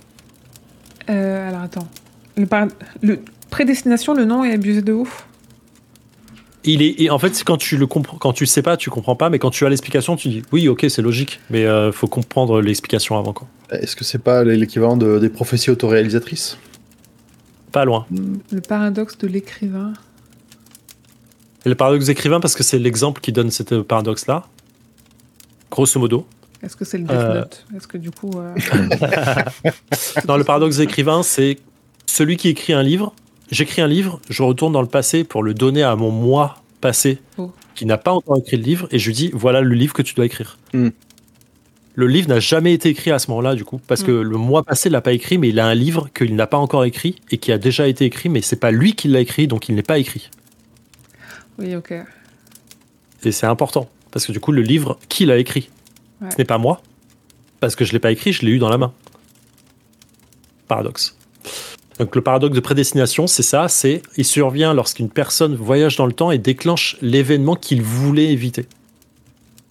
Si je vais Il en époque A, l'événement qu'il voulait éviter? Ouais, ça, en fait, je vais, je, je vais expliquer, c'est je, je, je suis dans l'époque A, je voyage dans l'époque B, donc dans le passé, pour changer l'événement C qui s'y déroule. Mon arrivée en B peut provoquer l'événement E, Est-ce que tu veux déchaîner qui, de- qui est l'événement que je voulais éviter, et qui devient du coup la conséquence de ce qui arrive dans mon époque en A, mais qui me fait partir de l'ép- de l'époque B. Et donc en fait, c'est une boucle causale sans fin. Mm. C'est des événements qui par un moment sont forcés parce qu'on pense que l'histoire nous a forcés à les réaliser. Mm. Et du coup, l'exemple c'est Macbeth. Il est convaincu par les trois sorcières qu'il va devenir roi d'Écosse. Donc du coup, il tue Duncan pour prendre sa place. Mais on ne sait pas s'il le tue parce qu'on lui a dit qu'il devait devenir roi et du coup il déclenche le fait. Ou s'il le tue euh, parce qu'il pense que c'est comme ça qu'il doit devenir roi. Hmm. S'il n'avait pas tué Duncan, on ne sait pas. Peut-être qu'il serait quand même devenu roi, mais on ne le sait pas. Ouais, C'est le truc des et si tout à l'heure. euh, Ouais. On revient là-dessus. Euh, du coup, on parle aussi de paradoxe de l'écrivain, ça je l'ai expliqué, et on se pose la question de qui a écrit le livre. Ou on parle aussi de paradoxe de bootstrap. Euh, c'est un paradoxe qui survient lorsqu'une personne est envoyée dans le passé et cela résulte à une boucle infinie où l'individu n'a pas d'origine, où il existe alors qu'il n'y a pas eu réellement de création. C'est le bouquin en fait dans, ce, dans le paradoxe de l'écrivain. Hmm. Ok. Et en fait, c'est le cas de la série Dark. C'est on ne sait pas qui a créé cette machine qui, a, qui fait en sorte qu'on revient dans le futur, dans le passé, mais quelqu'un l'a créée à un moment. Mm. Mais on- personne, parce qu'elle a toujours été là. Mais on ne sait pas qui l'a créée à la base. Et c'est le paradoxe de ça. Je vous ai perdu ou pas encore? Non, ça va. Non, ça va. Après, c'est un peu plus simple. Euh, on a le paradoxe d'Hitler qui est intéressant. Paradoxe d'Hitler, c'est je voyage dans et c'est le paradoxe de euh, pourquoi on n'a pas créé une machine à voyager dans le temps. Euh, Je euh, voyage dans le temps, pardon. Non, non, parce que euh, tout à l'heure, euh, Iron Mike en parlait. Il disait une belle nouvelle de Maurice G. Dantec. Dieu porte-t-il des lunettes noires? Le personnage avec un flingue devant le berceau d'Hitler. Bah voilà, c'est ça.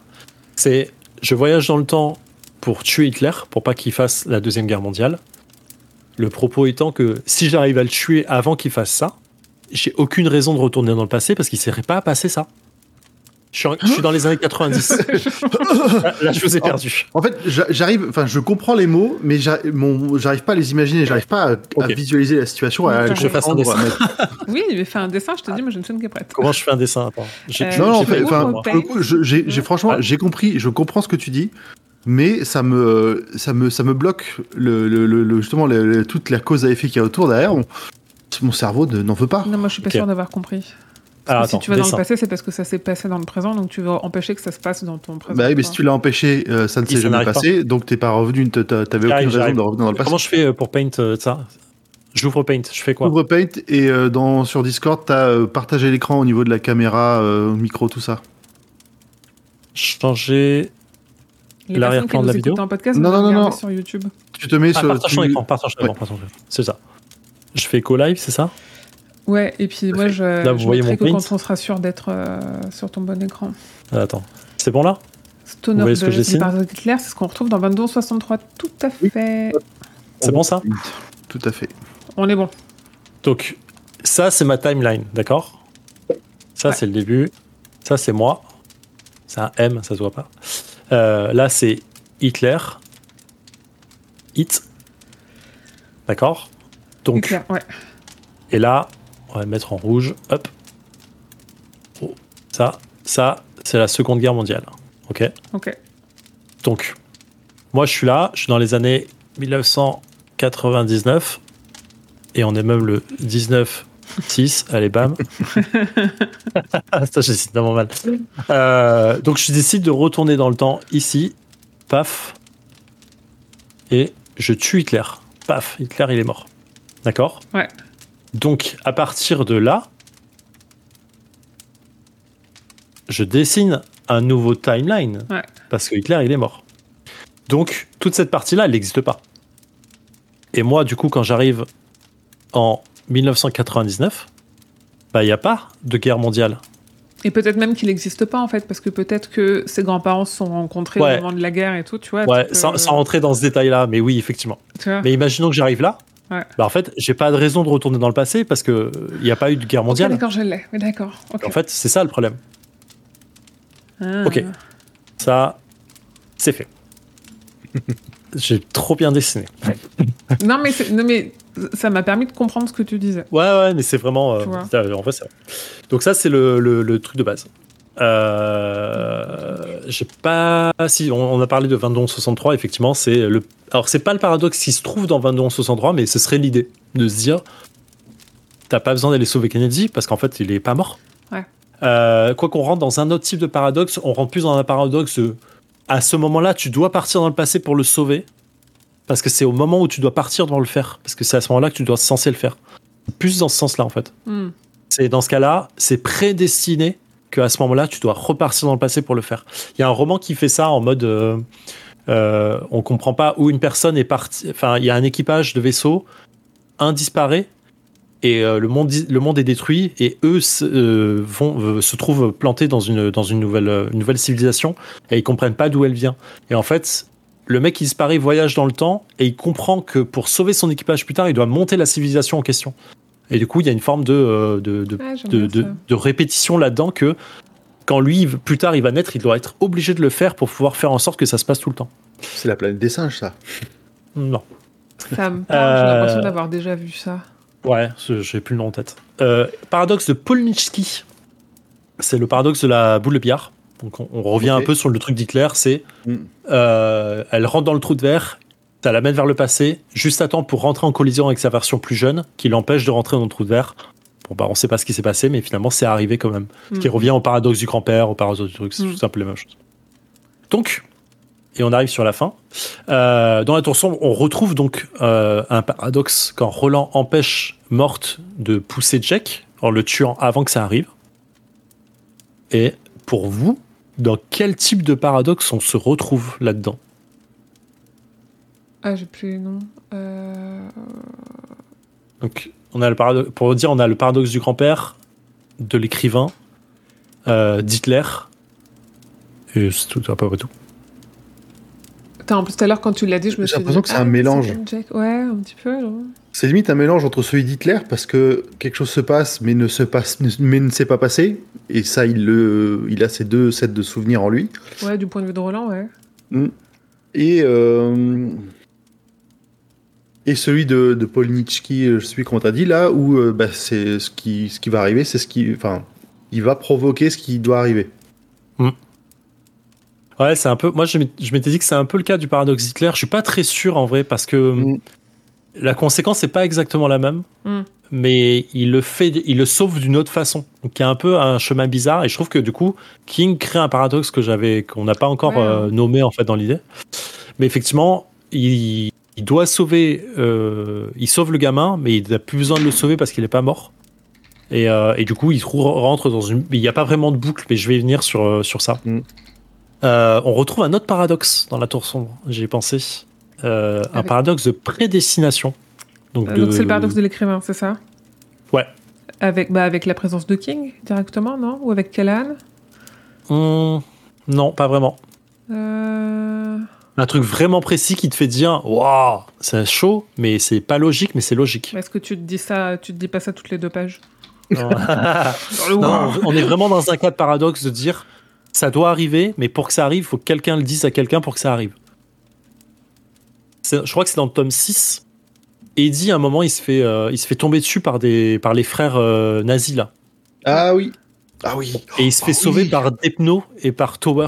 Mais on le sait pas à ce moment-là. Il se fait sauver par un mec qui a une bague de bibliothécaire, je sais plus quoi, là. Oui, oui. Et en fait, tout ça semble ultra hasardeux, mais on se demande vraiment ce qu'ils foutent là, les mecs, en fait. Et plus tard, Ouais. on comprend que Eddie leur dit. Eddie leur dit. Eddie leur raconte l'histoire, et du coup, ils savent qu'ils doivent y aller à ce moment-là précis, rentrer dans la pièce pour le faire et pour le sauver. Et ils n'ont pas de raison de le faire. Et en fait, on est dans un paradoxe de prédestination, parce que du coup, ils sont en mode je te dis que tu dois le faire, et remonter le temps pour pouvoir le faire, sinon je serai pas là pour te le raconter. Mhm. Et il n'y a pas de début, en fait, à cette histoire. Parce que Mhm. qui a commencé à prévenir? Il peut, et Eddie peut pas les prévenir parce que ça lui pas encore arrivé. Et malgré tout, il est sauvé alors qu'il leur a pas encore dit qu'il devait être sauvé. Ouais. Et du coup, on a un gros paradoxe là-dessus qui est assez intéressant. Mais je vous trique un tout petit peu dans tout ça parce que dans la tour sombre, on n'est pas dans du voyage dans le temps. On est sur du multivers. Hmm. Et le multivers, c'est ce qui sauve tous les paradoxes temporels dans la pop culture. L'exemple de Jean Grey dans X-Men qui voyage dans le temps, qui veut sauver les mutants, mais en fait qui revient et qui se rend compte qu'elle a rien fait.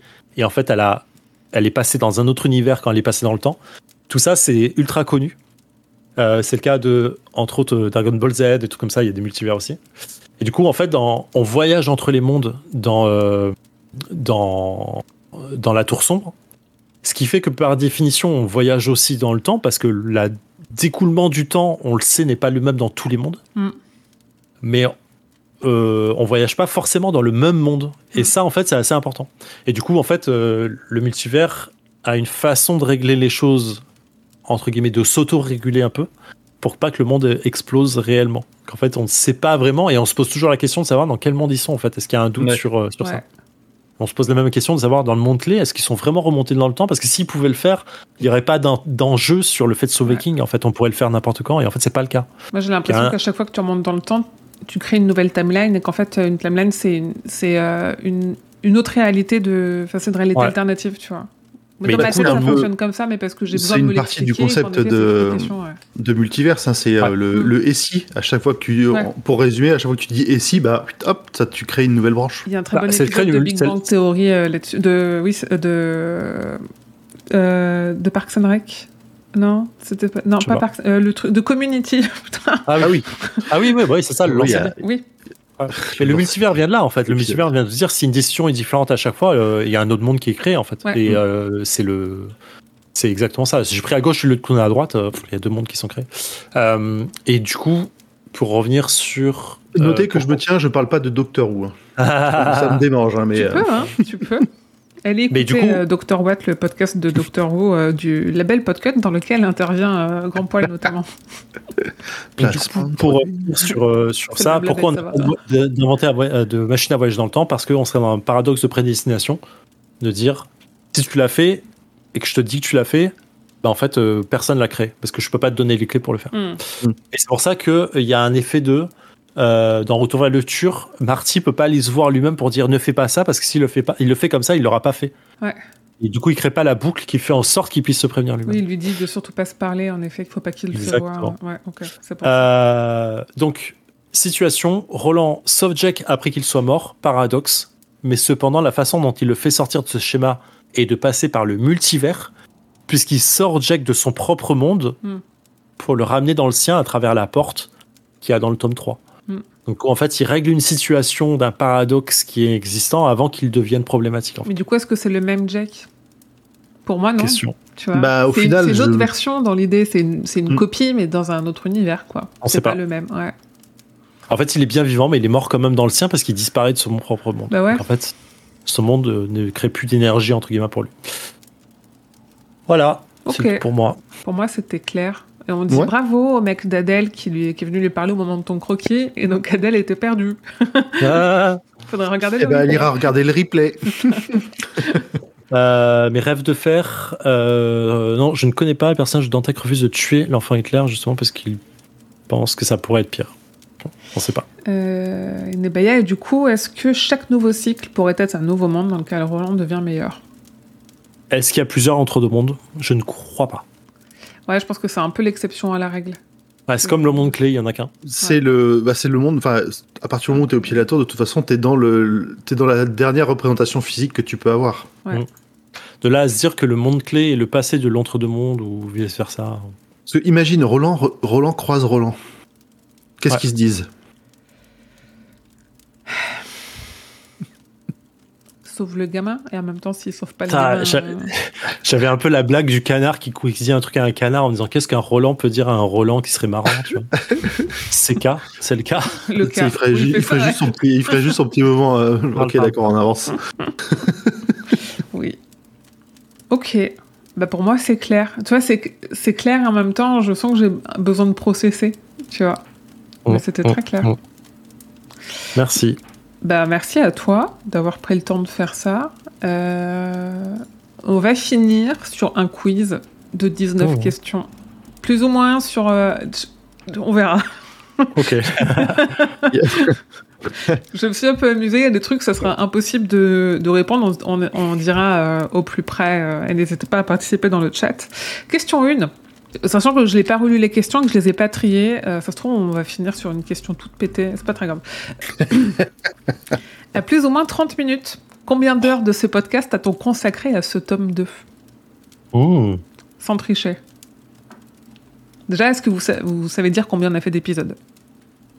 Sans, 12. com- sans compter 11. maintenant. hein. Non, Alors, pour le juste tome 2, tome que pour le tome 2. Pour le Ah, tome 2, 2, 5 5 ou 6 5. 5 comme le tome 1 et je dirais euh, 10-15 heures? 15 heures. Bah, attends, on a fait 5, je dirais une. Je dirais moins de 10 un peu moins de 10 heures. On doit être à 9 heures. 9h20. Mmh 9h20 minutes et 58 secondes, tu vois. Ah, Adèle une demi-heure près, on a dit Ouais. Oui, ça, ça marche. En tout cas, t'es au plus près. Grave. Putain, je pensais qu'on avait fait 2h30 par épisode, mais c'est 2 heures. Non, non, non, on n'a pas. Il y a eu des épisodes assez, Ouais. assez courts, justement. On a, Ah, euh, je pense qu'on a, tenu- on a, on a dû tenir une moyenne autour de, de 1h30 euh, avec un, un petit dépassement de temps en temps. Quoi. Oui, c'est ça. Ouais, sur le premier, il faudrait que je calcule, mais euh, le premier tome, on était plus. euh, on, est- on était à plutôt 2h20, 2h30 par épisode.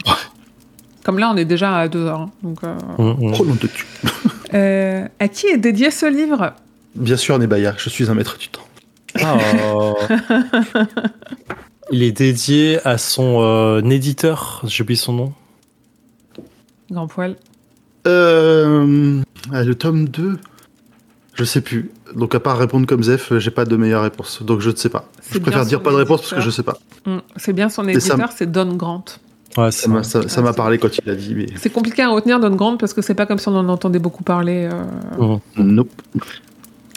Euh, les chapitres des sous-parties sont toujours divisés par des petits 1, petits 2, qui nous nous permettent de savoir où on en est du résumé. Genre, euh, là, est-ce que tu as fini le 6 Oh là là, mais j'avais pas de Le trucs à dire le 5. euh, ces sous-parties de, chapitres- de chapitres, combien il y en a dans ce tome? En tout, tout Ouais. cumulé? Ouais. Il y a combien de chapitres déjà? Je dirais 60, euh, allez, je dirais 80. Je dirais une centaine. On joue encore Cent. plus proche. Faut que tu donnes un, un chiffre euh, tout poil, euh, tout pile, tout poil, grand pile. bah, 100. 100. Tu dis 100 et toi tu disais 80, Zef Ouais. 134. Waouh.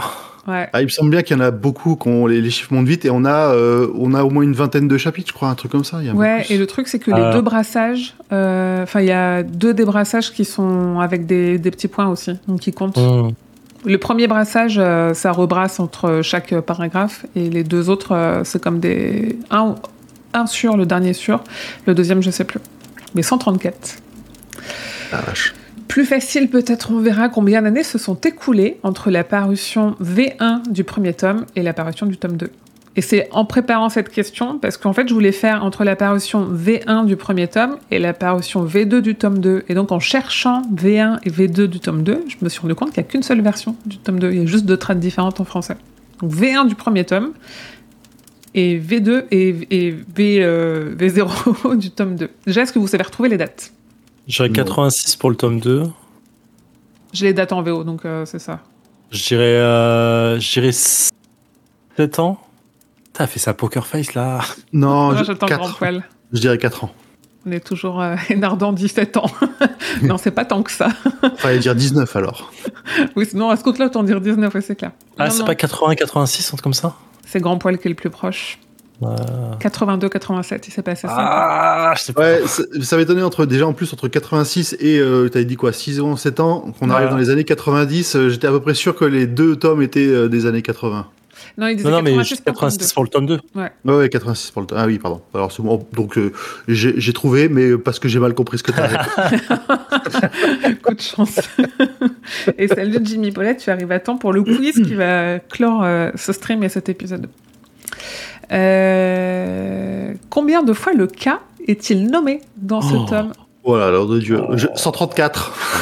Une fois par Est-ce sous-partie. qu'il le dit tant que ça? Est-ce que, est que Ah, je le vais- narrateur le dit beaucoup? Que- Et combien de fois le disent Eddie et Roland euh, 30 fois. Tout là? Ok. Je 30. garde ma réponse pour, le- pour la blague. Combien t'as dit? 134. 134. 34 fois, comme ça, 100 Ah, Adèle, elle dit 19. Ça serait marrant. Bah ouais, et quand j'ai compté, j'ai recompté deux fois parce que du coup, je me suis dit Ah non Euh, Non, on compte pas quand Eddie dit caca, c'est vraiment juste caca. 20 fois. Je me dis Ah, Ah. putain, une fois Oh. trop Oh merde marrant. ah, Dommage. C'est bizarre, ça, quand même, ça paraît quand même plus. euh, plus J'aurais dit vraiment dit plus que ça quand même. bah, je pensais plus que ça aussi, et en fait, pas tant. Je pense dans les- le tome en effet, 3, ça va les- être pas loin de 100. presque d'elle. si proche, ouais. Et en effet, je, ils le disent surtout, ils le disent à la fin quand euh, Roland dit bah c'est le cas, et il le dit quand euh, il explique à Eddie un peu ce qu'est le cas. Et, Ouais. et au-delà de ça, toute la partie Susanna, Odetta, Detta et tout, il n'y a pas tant de ça, euh, histoire du Mm. cas. Donc euh, non, non. Ah, c'est marrant. Euh, les trois cartes commencent avec Roland au bord de l'océan. Mais comment s'appelle cet océan? Attends, on est sur le bord de la mer occidentale? Il a sa carte, il a sa carte sous les yeux. Non, non, non, non, non, non, occidentale. il y a rien dessus, il y a rien dessus. Bah ouais, elles sont pas bonnes ces cartes. Bah ouais, en plus elles sont pas bonnes. Mais non, c'est la mer Je crois que c'est occidentale. la mer occidentale, ouais, je suis assez d'accord. On a Enardan aussi qui dit mer occidentale. Ouais, j'ai essayé de vous tendre un piège parce que c'est un océan, mais ça s'appelle la mer occidentale. Ok. On est pas tombé dedans. Plus un Enardan, en effet. Euh, qui a signé les illustrations de ce roman? Sachant Oh, que c'est pas toujours. euh, Ouais, là c'est vraiment Oh, juste pour euh, rendre hommage un peu aux personnes qui ont contribué. Ah, je suis pas sûre qu'on les citait euh, au tout début, c'est pour ça. c'est vrai. Et c'est pas tout le temps les mêmes en plus. Il y en a plus, dans ce tome-là, il y en a plusieurs? Non, mais c'est pas d'un tome à l'autre, c'est pas. Ah oui, le tome là, le parce qu'il me semblait bien Oui. que les, les, les, les illustrations étaient consistantes là. Dans... Oui, ouais, ouais, non, c'est un illustrateur qui s'appelle Phil Hale. Hmm. Là, je me dis, si on avait eu des gens comme Dead Hunter, tu vois, des collectionneurs, ils l'auraient eu, je pense, parce que Ouais, genre les Ouais. illustrations peuvent se revendre et tout, mais euh, non. Dans la version, question 8, dans la version anglaise, comment Roland appelle-t-il les sandwichs Les Popkins, il le. Pop- En VO, Ah, c'est pas Popkin en VO c'est ma Si, question. c'est Popkin, c'est Popkin. Ouais, Popkin, Popkin. Ouais. Oui, oh là là, vous tombez pas dans mes pièges. c'est Popkin comme en VF, ouais. Ouais. Euh, de quelle Je couleur sont qu'ils les... auraient gardé les, les, les, les, les mots inventés, ils vont les garder d'une. Sauf s'il y a un- une vraie traduction, euh, sans- en tout cas. un- Ouais. De toute façon, sandwich, sandwich, c'est pareil. Oui, c'est ça. Mais oui, oui. Et du coup, je me demande, euh, on n'avait pas résolu si Popkin c'était euh, genre une adaptation euh, d'un autre mot, euh, tu vois. C'est vraiment une invention Mmh, pure, je mmh, pense. Popkin. Pumpkin, dit Nardan. Non, Ouais. c'est pas Pumpkin, c'est Popkin. P-O-P-K-I-N pour euh, les personnes qui nous écoutent. Écoute, euh, Richard Henry Popkin est un philosophe universitaire américain spécialisé dans l'histoire de la philosophie des Lumières et de l'antique dogmatisme moderne. Ah, À ce moment, il aurait pu parce qu'il a vraiment tendance à faire ça, à reprendre les noms et, euh, et à, les, et à les mettre euh, Smashing Pumpkin. elle est bonne. Elle est validée, elle, on la valide Elle- pour la musicale. Euh, euh, de quelle couleur sont les yeux d'Eddie? Marron. Non, marron. Marron. C'est ta réponse marron, Zef Ouais. Grand poil, Ah, j'ai dit marron aussi. t'as dit marron aussi. Hmm. Euh, marron et Nardan, marron et Baya. C'était un petit. Alors, un piège, oui et non, c'est une petite sub- subtilité. Ils sont Hazel. C'est comme ça qu'ils sont. C'est noisette. Ouais, c'est plus... c'est marron vert, quoi. Ah, Ouais. Ah bon, c'est marron vert, Hazel? Je crois que c'est ça. Mais en Parce tout que hazelnut, c'est la noisette.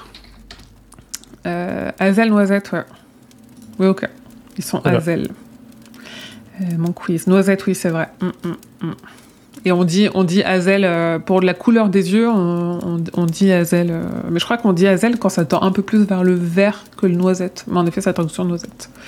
Oui, les yeux noisette, c'est un mélange de marron vert. Oui, là, c'est ça. Ouais, ok. Ok, je connaissais pas, le... je savais même pas que ça se disait. en Il me semblait que c'était ça. En plus, je je suis pas allée rechercher, tu vois, mais il me semblait que Hmm. c'était ça. Question 10. Au cours de quel mois de l'année 1959 Odetta Detta a-t-elle été poussée par Jack Mort sous le métro Oh, Ouais. Je suis pas sûre qu'il y ait des indices avec euh, euh, quelle tenue elle portait, machin. Vous avez Mais une c'est ce chance que j'essaie de trouver. Mm. C'est- À vous dans le chat. Enardan nous dit octobre.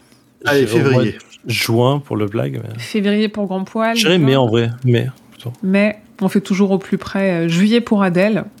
Il y a personne qui a la bonne réponse pour l'instant. Oh. C'est au mois d'août. Août 1959, euh, Odetta Detta se fait pousser sous le métro. C'était Mm. l'été. Pareil, c'est vraiment des trucs, euh, des détails euh, qui servent à rien en plus, donc euh, qui sont difficiles c'est à avoir.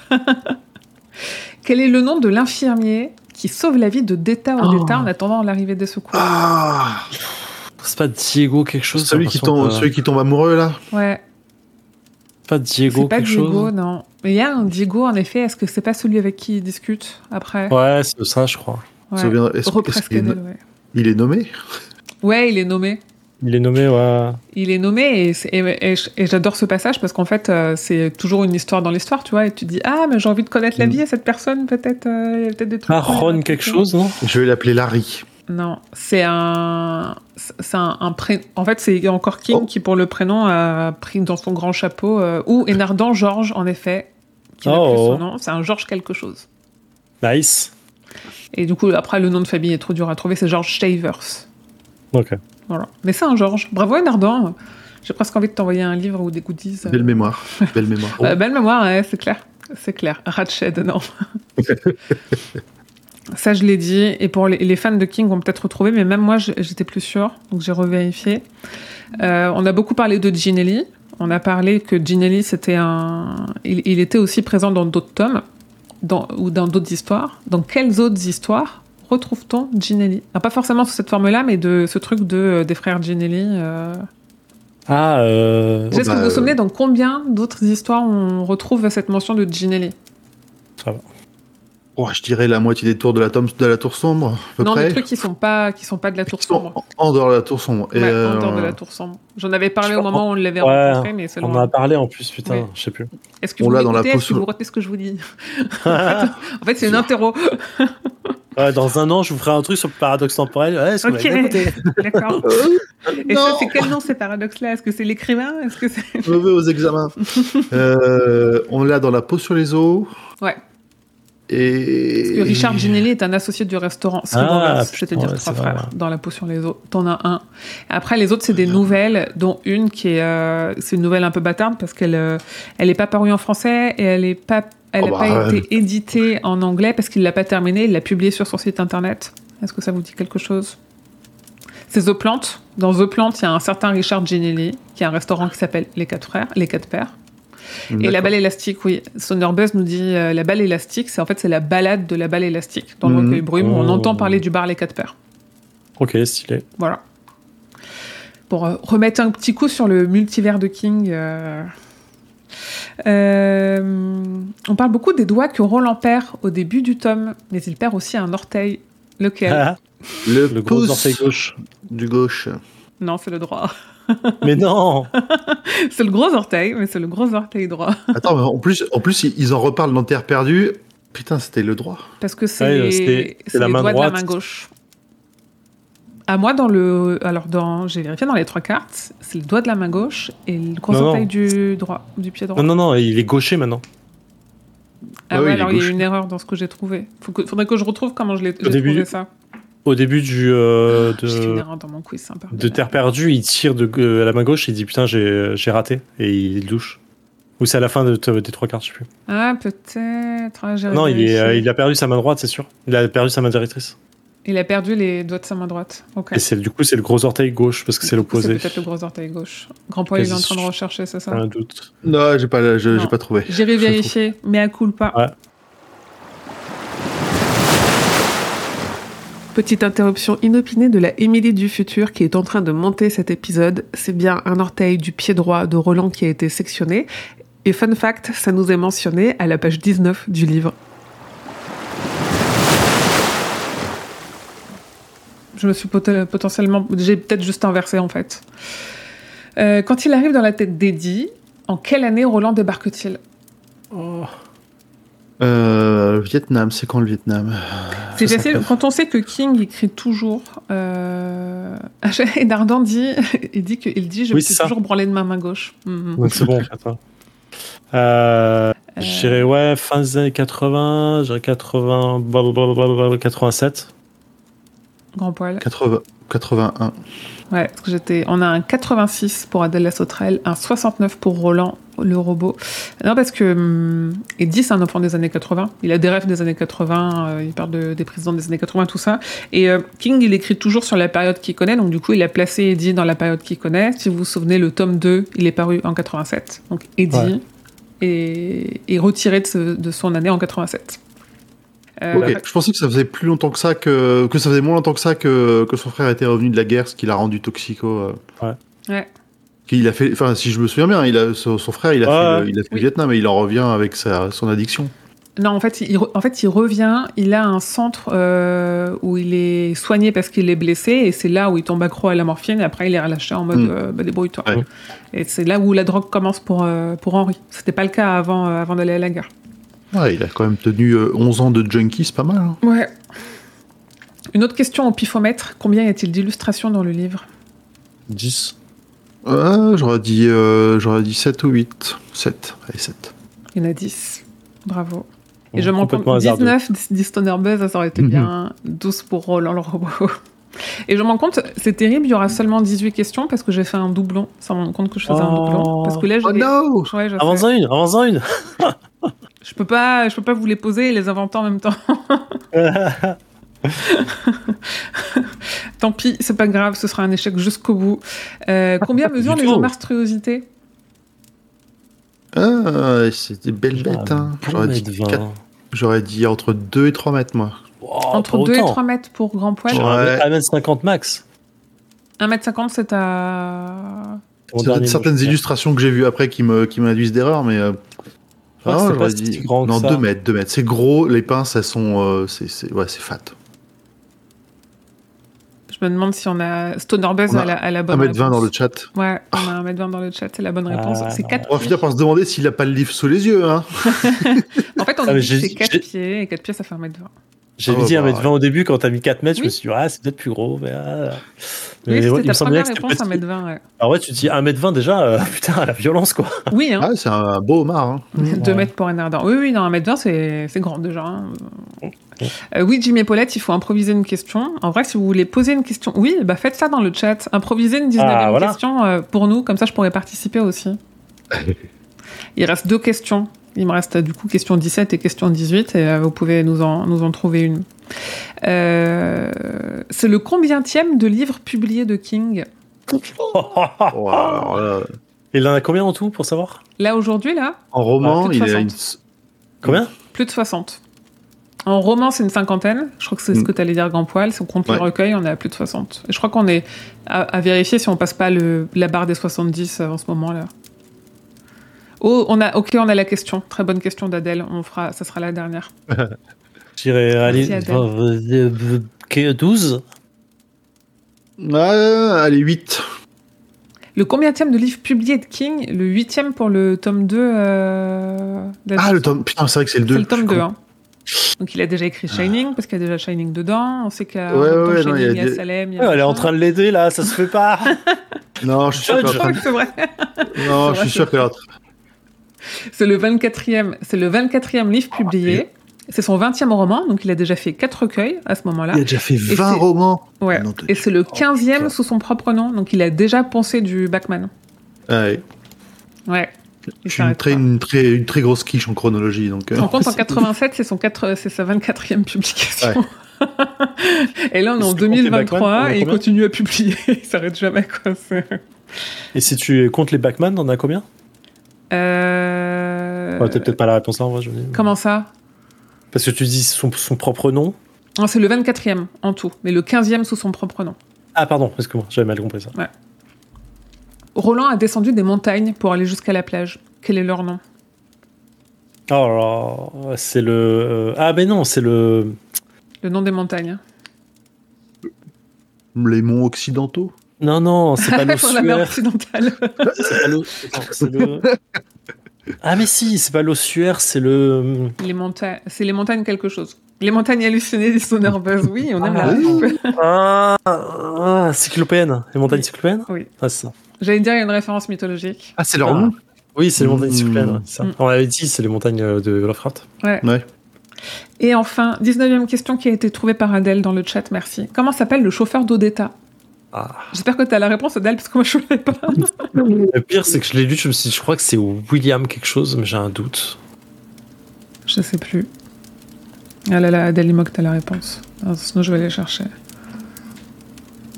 J'ai pas, j'ai pas non, le- c'est Georges. C'est pas Georges. C'est Attends. un Georges aussi, c'est encore un Georges, tu crois? Non, elle l'a pas. Ah, bravo. Ah, merci de nous aider. hein. Ah, en vrai, ça se trouve en deux clics, non? Tout le monde est en train de chercher en Tout même temps. C'est trop marrant. tic, tic, tic, tic. Ce qui s'appelle Jives? Pourquoi Jives? Non, c'est dans Buffy, ça? Noël, mais c'est un. Andrew c'est un- Phoenix. alors, je sais pas si c'est un nom ou autre chose. Andrew Fini, peut-être il n'y a pas son nom dans le livre. Peut-être il y a peut-être une question piège, mon gueule. Si, je pense qu'il est nommé. À moi- si, si, ça me dit quelque chose. hein. Je pense Ouais, bien qu'il est nommé. c'est euh, ça, ouais. Stoner Buzz a trouvé et, euh, et. Nardan a, a validé. Bravo, Andrew Fini, merci. J'essaie dans quel chapitre le trouver, mais c'est bon, ça a été trouvé. Merci. Très bien. Merci pour ce quiz. Bah, euh, de rien. La prochaine fois, je me relirai. Mmh. Qu'est-ce qu'on Ouais, s'en fout en vrai Ouais, ouais. C'est cool quand même. En vrai, c'était rigolo à faire. Mm. C'était rigolo à faire. C'est dur, Euh, hein, toi, des questions. Ouais, c'est pas évident. C'est pour Ouais. ça qu'il y a des questions un peu. euh, tu vois, le truc relou de combien il y a d'illustrations et tout, tu vois, mais en même temps, je, je sais pas trop quoi poser, euh, qu'il soit pas trop facile, machin. euh, Ouais. Et en même temps, pas trop Ah dur. Mais bon, ça fait discuter. Ça, ça, a refait- ça a fait un retour au calme après le, euh, le, le paradoxe temporel. J'espère que c'était cool. Oui, c'était très cool. C'était très très cool. C'était méga cool ce live, euh, nous dit euh, Adèle. Bah, c'était cool de vous avoir, d'échanger. On a passé avec un bon moment. hein. On a passé un très bon moment. On refera ça. Donc, ça, par- ça sortira comme un épisode standard euh, le 19. Si vous nous écoutez en podcast, en vrai, allez regarder sur la chaîne YouTube de Stephen King France euh, le replay. Comme ça, vous aurez le dessin explicatif de Zef et, euh, et les regards perdus de Grand Poil et moi sur certains passages. Ça vaut toujours le coup. Nous, là, on va commencer Terre perdue. On ne sait pas encore exactement où on va s'arrêter pour l'épisode qui sortira en janvier. On verra. Euh, moi, j'avais annoncé plus ou moins. euh, alors, déjà, une chose, j'avais annoncé qu'il y aurait Mimi Hegel dans ce live-là, qui n'a pas pu être avec nous, mais euh, qui viendra une, autre fois. Et on l'embrasse si elle nous écoute. On sait qu'elle nous écoute, mais quand elle nous écoutera. Et. Et j'avais annoncé aussi que je voulais, euh, je crois qu'il y a genre six grandes parties. Je me dit, ah, on fera une grande partie par épisode. En fait, pour avoir commencé à lire, tu dis, Hmm, ça fait peut-être des épisodes de 5 heures en fait si on fait ça. Ouais, ouais, il faut qu'on Ouais. dorme. C'est assez dense. Surtout là, ouais, moi j'en suis. euh, J'ai lu 10%, je pense que je suis à la moitié de la première grande partie. Je me dis, ah ouais, quand même beaucoup de. Les origines de Chardic avec les grands anciens, le paradoxe temporel qui commence à arriver, machin. Tu fais, oula, ça commence à être costaud. Donc on sait pas encore trop euh, ce qu'on aura lu de Terre perdue quand on, quand on l'enregistrera, mais euh, vous aurez l'info d'ici là de toute façon. J'attends de le commencer pour savoir où m'arrêter. Eh ben, on vous tiendra au courant. pas. euh, Tu ne t'arrêteras pas. en fait, nous, on enregistre avant la fin de l'année. Donc, on saura, euh, on saura vous le dire avant la fin de l'année où on s'arrête, parce qu'à un moment donné, quand on aura enregistré, on, on le saura. Donc, on vous, on vous tiendra au courant sur le Discord de Stephen King France. Il faut venir. Voilà, comme ça, c'est. Hâte d'arriver à Magie et Cristal, mon tome préféré. On enregistre avant la fin de l'année? Oui, le 28, monsieur. vrai. tu l'as noté, hein, dans tes cartes. Oui, Oui, non, non, mais euh, je, je me Je souviens pas. je- comme cette date. Le 28 décembre, nous, on enregistre, si vous voulez. Oui, il me tout semblait bien savoir. que c'est le 28 décembre. Ouais. Entre euh, pile poil entre Noël et le jour de l'an. Tout à fait, je l'avais tout à fait bien noté. Donc oui, commencez à lire Terre perdue? On arrivera avec notre premier épisode sur Terre perdue le 19 janvier. Euh, donc retrouvez-nous sur les réseaux. Venez parler avec nous sur Discord, je vous l'ai déjà dit. Euh, tous les liens sont évidemment en description de l'épisode- de l'é- de l'épisode ou directement accessibles depuis euh, stephenkingfrance.fr. Merci messieurs, merci le chat, merci les auditeurs, auditrices. Merci à toi. Surtout Bah ouais. Merci beaucoup. pour la préparation et tout ce que tu fais autour. On, se branle bien pendant que, pendant que tu prépares les trucs quand même. hein, tu fais le montage et les trucs. Et nous, on est en mode. C'est quand déjà le- l'émission? Merde, je l'ai pas noté. Oh, je suis prêt, je suis prêt. Ah, Eh, j'ai- lu, j'ai pris des notes. Je, je- je suis prêt de quand vous voulez. Bon, ça peut être demain, je suis prêt. Euh, Wow. bah, euh, j'ai résumé jusqu'au point 10, donc... euh, Ah, là, faut que je relise pour prendre mes notes. Pardon. Ouais. Merci tout le monde euh, d'avoir été là, c'était cool. En effet, une belle nuit à tout le monde. Et surtout, euh, que vos nuits soient plaisantes. et que Ah, vos journées... non, je vais le faire à l'endroit, c'est trop, c'est trop bizarre. et que vos journées soient longues et vos nuits plaisantes. Salut tout le monde. Et le double du compte pour vous.